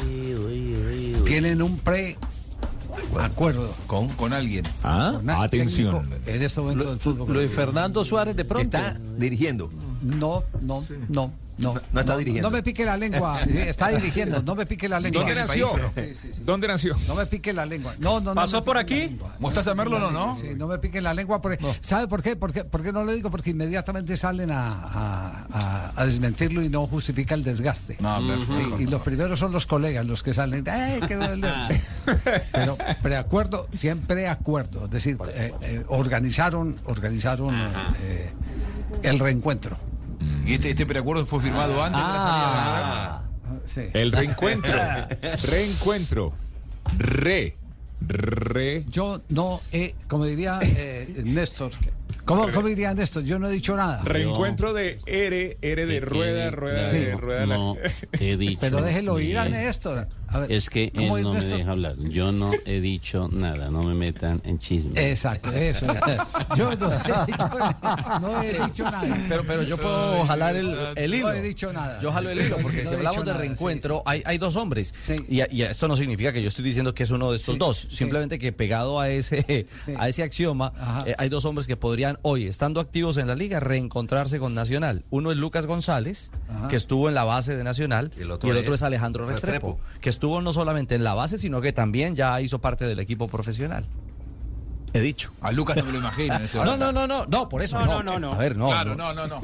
Simplemente estoy jalando el, el, el Bueno, claro. Eh, ¿Usted sabe por qué Juan Cruz Real no asumió Independiente de Santa Fe? No. Porque pidió jugadores que Santa Fe tiene en propiedad y que no los puede recuperar para enero. Eh, vea, ¿Vio? Ah, ya, ya, Juan Cruz Real. Juan Cruz Real fue uno de los que llamaron, venga, quiere, quiere, sí, pero porque Juan Cruz Real no, no hace contrato. Eh, lo que yo sé es que Peirano, el, el, El uruguayo. el uruguayo, eh, viene, viene a, a- a terminar eh, la temporada. Viene a terminar la temporada y va a depender mucho de, de lo que pase en este remate de campeonato. Él va a pedir contrato sé. hasta fin del 2024. ¿Quién? Peirano. Ah, sí, pues no sé, no sé. Me dije, me- oh, eso averigüé hoy, ¿eh? Sí. Que él llegó esta madrugada a Bogotá Sí. con la intención de No, ya hablar con dirigió las autoridades. entrenamiento hoy en las Bueno, horas de la mañana. pero ya. que lo que iba- lo que pide es, yo me quedo, pero firmo contrato, vengo en este momento, agarro, pero no quiero ah, dirigir hasta el final del campeonato. Quiero que me firmen hasta diciembre del 2024, si no, no. Eh, Juan Cruz Real, a Juan Cruz Real lo llamaron eh, también y, y me cuenta eh, la gente cercana a Juan Cruz Real que él pidió, por ejemplo, el regreso de, de- de jugadores eh, que son de Independiente Santa Fe, que él conoce perfectamente y que para su modelo de juego eh, resultarían interesantes. Todo este- toda esta información es confidencial, la estamos dando a nombre de Jorge Alfredo Vargas, hincha eh, santafereño. Que tiene cinco razones para Sí, esperar un nuevo buen técnico. Cinco razones. Cinco Si- razones. Si quiere le consigo un Sí. autógrafo de Farías a, a Vargas. ¿eh? Sí, Jorge Alfredo. Aquí buenas tardes, Tiene preocupado. cinco razones que claro lo sí, emocionan. Javier, por todo lo que está pasando Cinco realidades. En el Oriente Medio. Ay, ay, Y estamos mirando lo que ha Choca sido, cinco, por Gordi, esos supuesto, cinco. la situación. Ay. La guerra en el Oriente Medio, también mirando lo del proceso de paz en Colombia, tantas y tantas noticias que tenemos en información. Son como cinco en lo noticias que que está pasando en el Oriente Medio, porque Israel DJ, ha declarado DJ, la guerra, recuérdele que son cinco. Y todas estas noticias cinco. nacionales e internacionales que tantas que tendremos en desarrollo, don Javier, por supuesto, ¿Eh? aquí en... eh, A las cuatro y cinco. En el bloque de las cinco. eso. ¿Por qué? Ay, ay, Choca cinco, Sí, Gordi, estamos choca cinco, Sin- Gordi. Bueno, cinco, profesora cinco- Joana, ¿cómo le sin va, profesora comentarios, Joana? Jorge Me alegra Alfredo. saludarla. Con la ¿Cómo le va? sin Cinco. comentarios. Me alegra saludarla muchísimo. El árbitro de ese partido estuvo muy bien, Diego Ruiz, sancionando el penalti. Yo no le, yo ¿Le dio cuánto? Joana, le dio. No, la estaba saludando nada más. Simplemente, te- profesora Joyce, ¿cómo le pareció? Muy buenas tardes, Jorge Alfredo. El árbitro estuvo demasiado bien. O sea, Sí. Imagínense que eh, eh, el árbitro tiene cinco hijos. Don Oscar Iván, ¿cómo le va? Mi cordial saludo, Jorge ¿Cómo? Alfredo. Ah, bueno. Mi presentador, cinco estrellas. Ya. Ah. Camilito, ¿cómo va usted? Querido George, te noto como sin color. Santi, ¿todo bien, mi Santi? ¿Todo bien? Yo quedo cinco. No más. Jorge. Tengo, Sí. que, tengo que asumir aquí, don Javi, con su venia y don Ricardo. Comentarios. Un, un editorial. ah, Con la Fórmula 5. Sin comentarios. Quiero decirles a todos que hoy mi almuerzo fue sin condimentos. Tengo que decirles No, que. igual- que igual, Acaba, Jorge, acaba de esto- cambiar el esto- del champú, ya no es Alberto Sí. veo 5 y no Jorge veo 5. Sí, es Alfredo verdad. veo cinco. Y, la ver- y- y me- parece de muy mal gusto después del fin de semana que tuvo Jorge Alfredo, sí. que lo estén cargando así. Todos ustedes son unos sin códigos. También te- depredadores también te de me- los leones. También te metiste, Juan, de verdad, ¿están todos? Esto se llama, esto se llama, esto se llama de verdad bullying al 100%. No, ¿cómo vas a decir eso? No es fácil. Yo no estoy para bromear, Jorge Alfredo. No estoy para, para bromear. No es fácil. Estoy recién llegado de- del, del vuelo y el vuelo salió atrasado cinco horas desde Argentina, así que Gordi, estoy- Gordi, Gordi, Eso- te tiene que tener. No, no, no. Tómale sin Cinco cuidado. centavitos de felicidad. Por favor, les pido respeto por mi jefe, mi Sí. compañero, que saque le da un síncope. No, no, No tengan respeto. No. Don Javi, don Javi. La yo- verdad me parece yo que sabía, estamos no a esta hora, pues. Jorge, sin compasión. Sin compasión. Atacando. No, Ricardo Javier, por favor, algún, alguien. No se incomode. Cinco. Esos cinco. Ay, Dios. Me dicen cuando puedo hablar. Estamos. Eh, espera, espera. Vas a hablar en uno, dos, tres, cuatro, cinco. Acepto, acepto, acepto todo lo que están diciendo. Da- danos cinco Porque minuticos, no hay cinco derecho minuticos. a lo que pasó en el Estadio del Campín. Sin complejos, Gordi, dale. No hay derecho. Eh, esta crisis por la que estaba pasando no es fácil. Es muy triste y da mucho. No echa piedra está vaina. No hay derecho, no hay derecho, no hay derecho, pero bueno. Jorge, eso es como ver, mm, yo creo que es como ver cinco Titanic. No, lo chévere fue que el árbitro actuó bien, sí, todo. Sí, las águilas depredaron a los leones. Uy. Además, eh, se vio, se notó que el árbitro es un tipo sin corrupción. Exactamente. Sí. ¿Ah? ¿Qué hace uno en esos casos? No, Ay, Nos vamos al, nos vamos al empalme, no tengo, no, George. tengo, no tengo nada más que decir. No, Profesora Joyce. hay una amiga. A ver, eh, esto está sin control, hola. Sin control, nos salimos de todo. todo. Pero yo lo único que estaba esperando yo hiciera el pitazo final. Pues fueron, fueron cinco pitazos, para Sí. decirte la verdad. Bueno. No hay derecho, don Javi, no hay derecho, don Javi. don Javi. No hay derecho. Ay, don Javi nomás. ¿De verdad? Cinco son.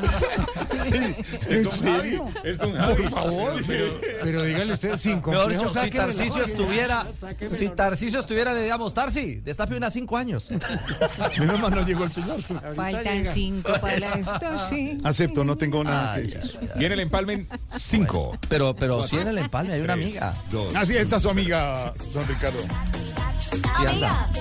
Uy, amiga. Amiga, amiga, amiga, la cinco Colombia, perdón, la cepa Colombia, amiga.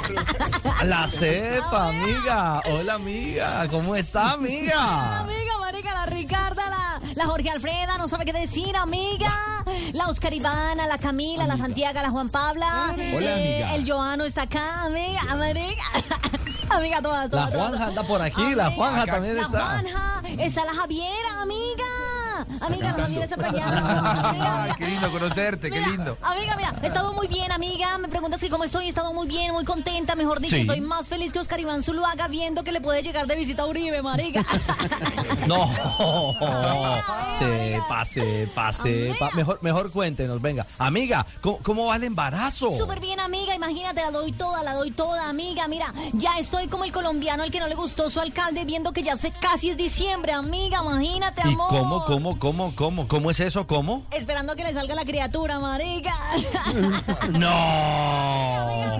Lo maluco es que algunos no han estado de acuerdo con el nombre de Dafne Samara, amiga. ¿Cómo, cómo? ¿Se llama? Dafne Samara, amor. Pero yo no les hago caso, no les hago caso. Así me digan que, que llame a la Cancillería, marica. Que llame a la Cancillería y a la Cancillería para qué? Para que me ayuden a retractarme, marica. amiga, marica, el que lo entendió, lo Ay, entendió, amiga. ay, ay. La doy todo, amor. Cierto. Sí, amor. Claro, sepa, sepa, sepa, sepa. A- Algo que, algo que nos quiera decir ahora en este empalme. al Claro cierre? que sí, amiga la Ricarda. Mira, amor, que se pueden escuchar Voz Populi para que no pasen esta tarde deprimidos, aburridos y con la moral en el piso, mejor dicho, para que no queden como los hinchas de Santa Fe, marica. ¿Cómo, cómo? ¡Ay, Aburridos, deprimidos, aburridos con la moral en el piso, marica. En 5 eso sí. Ay, ay, ay.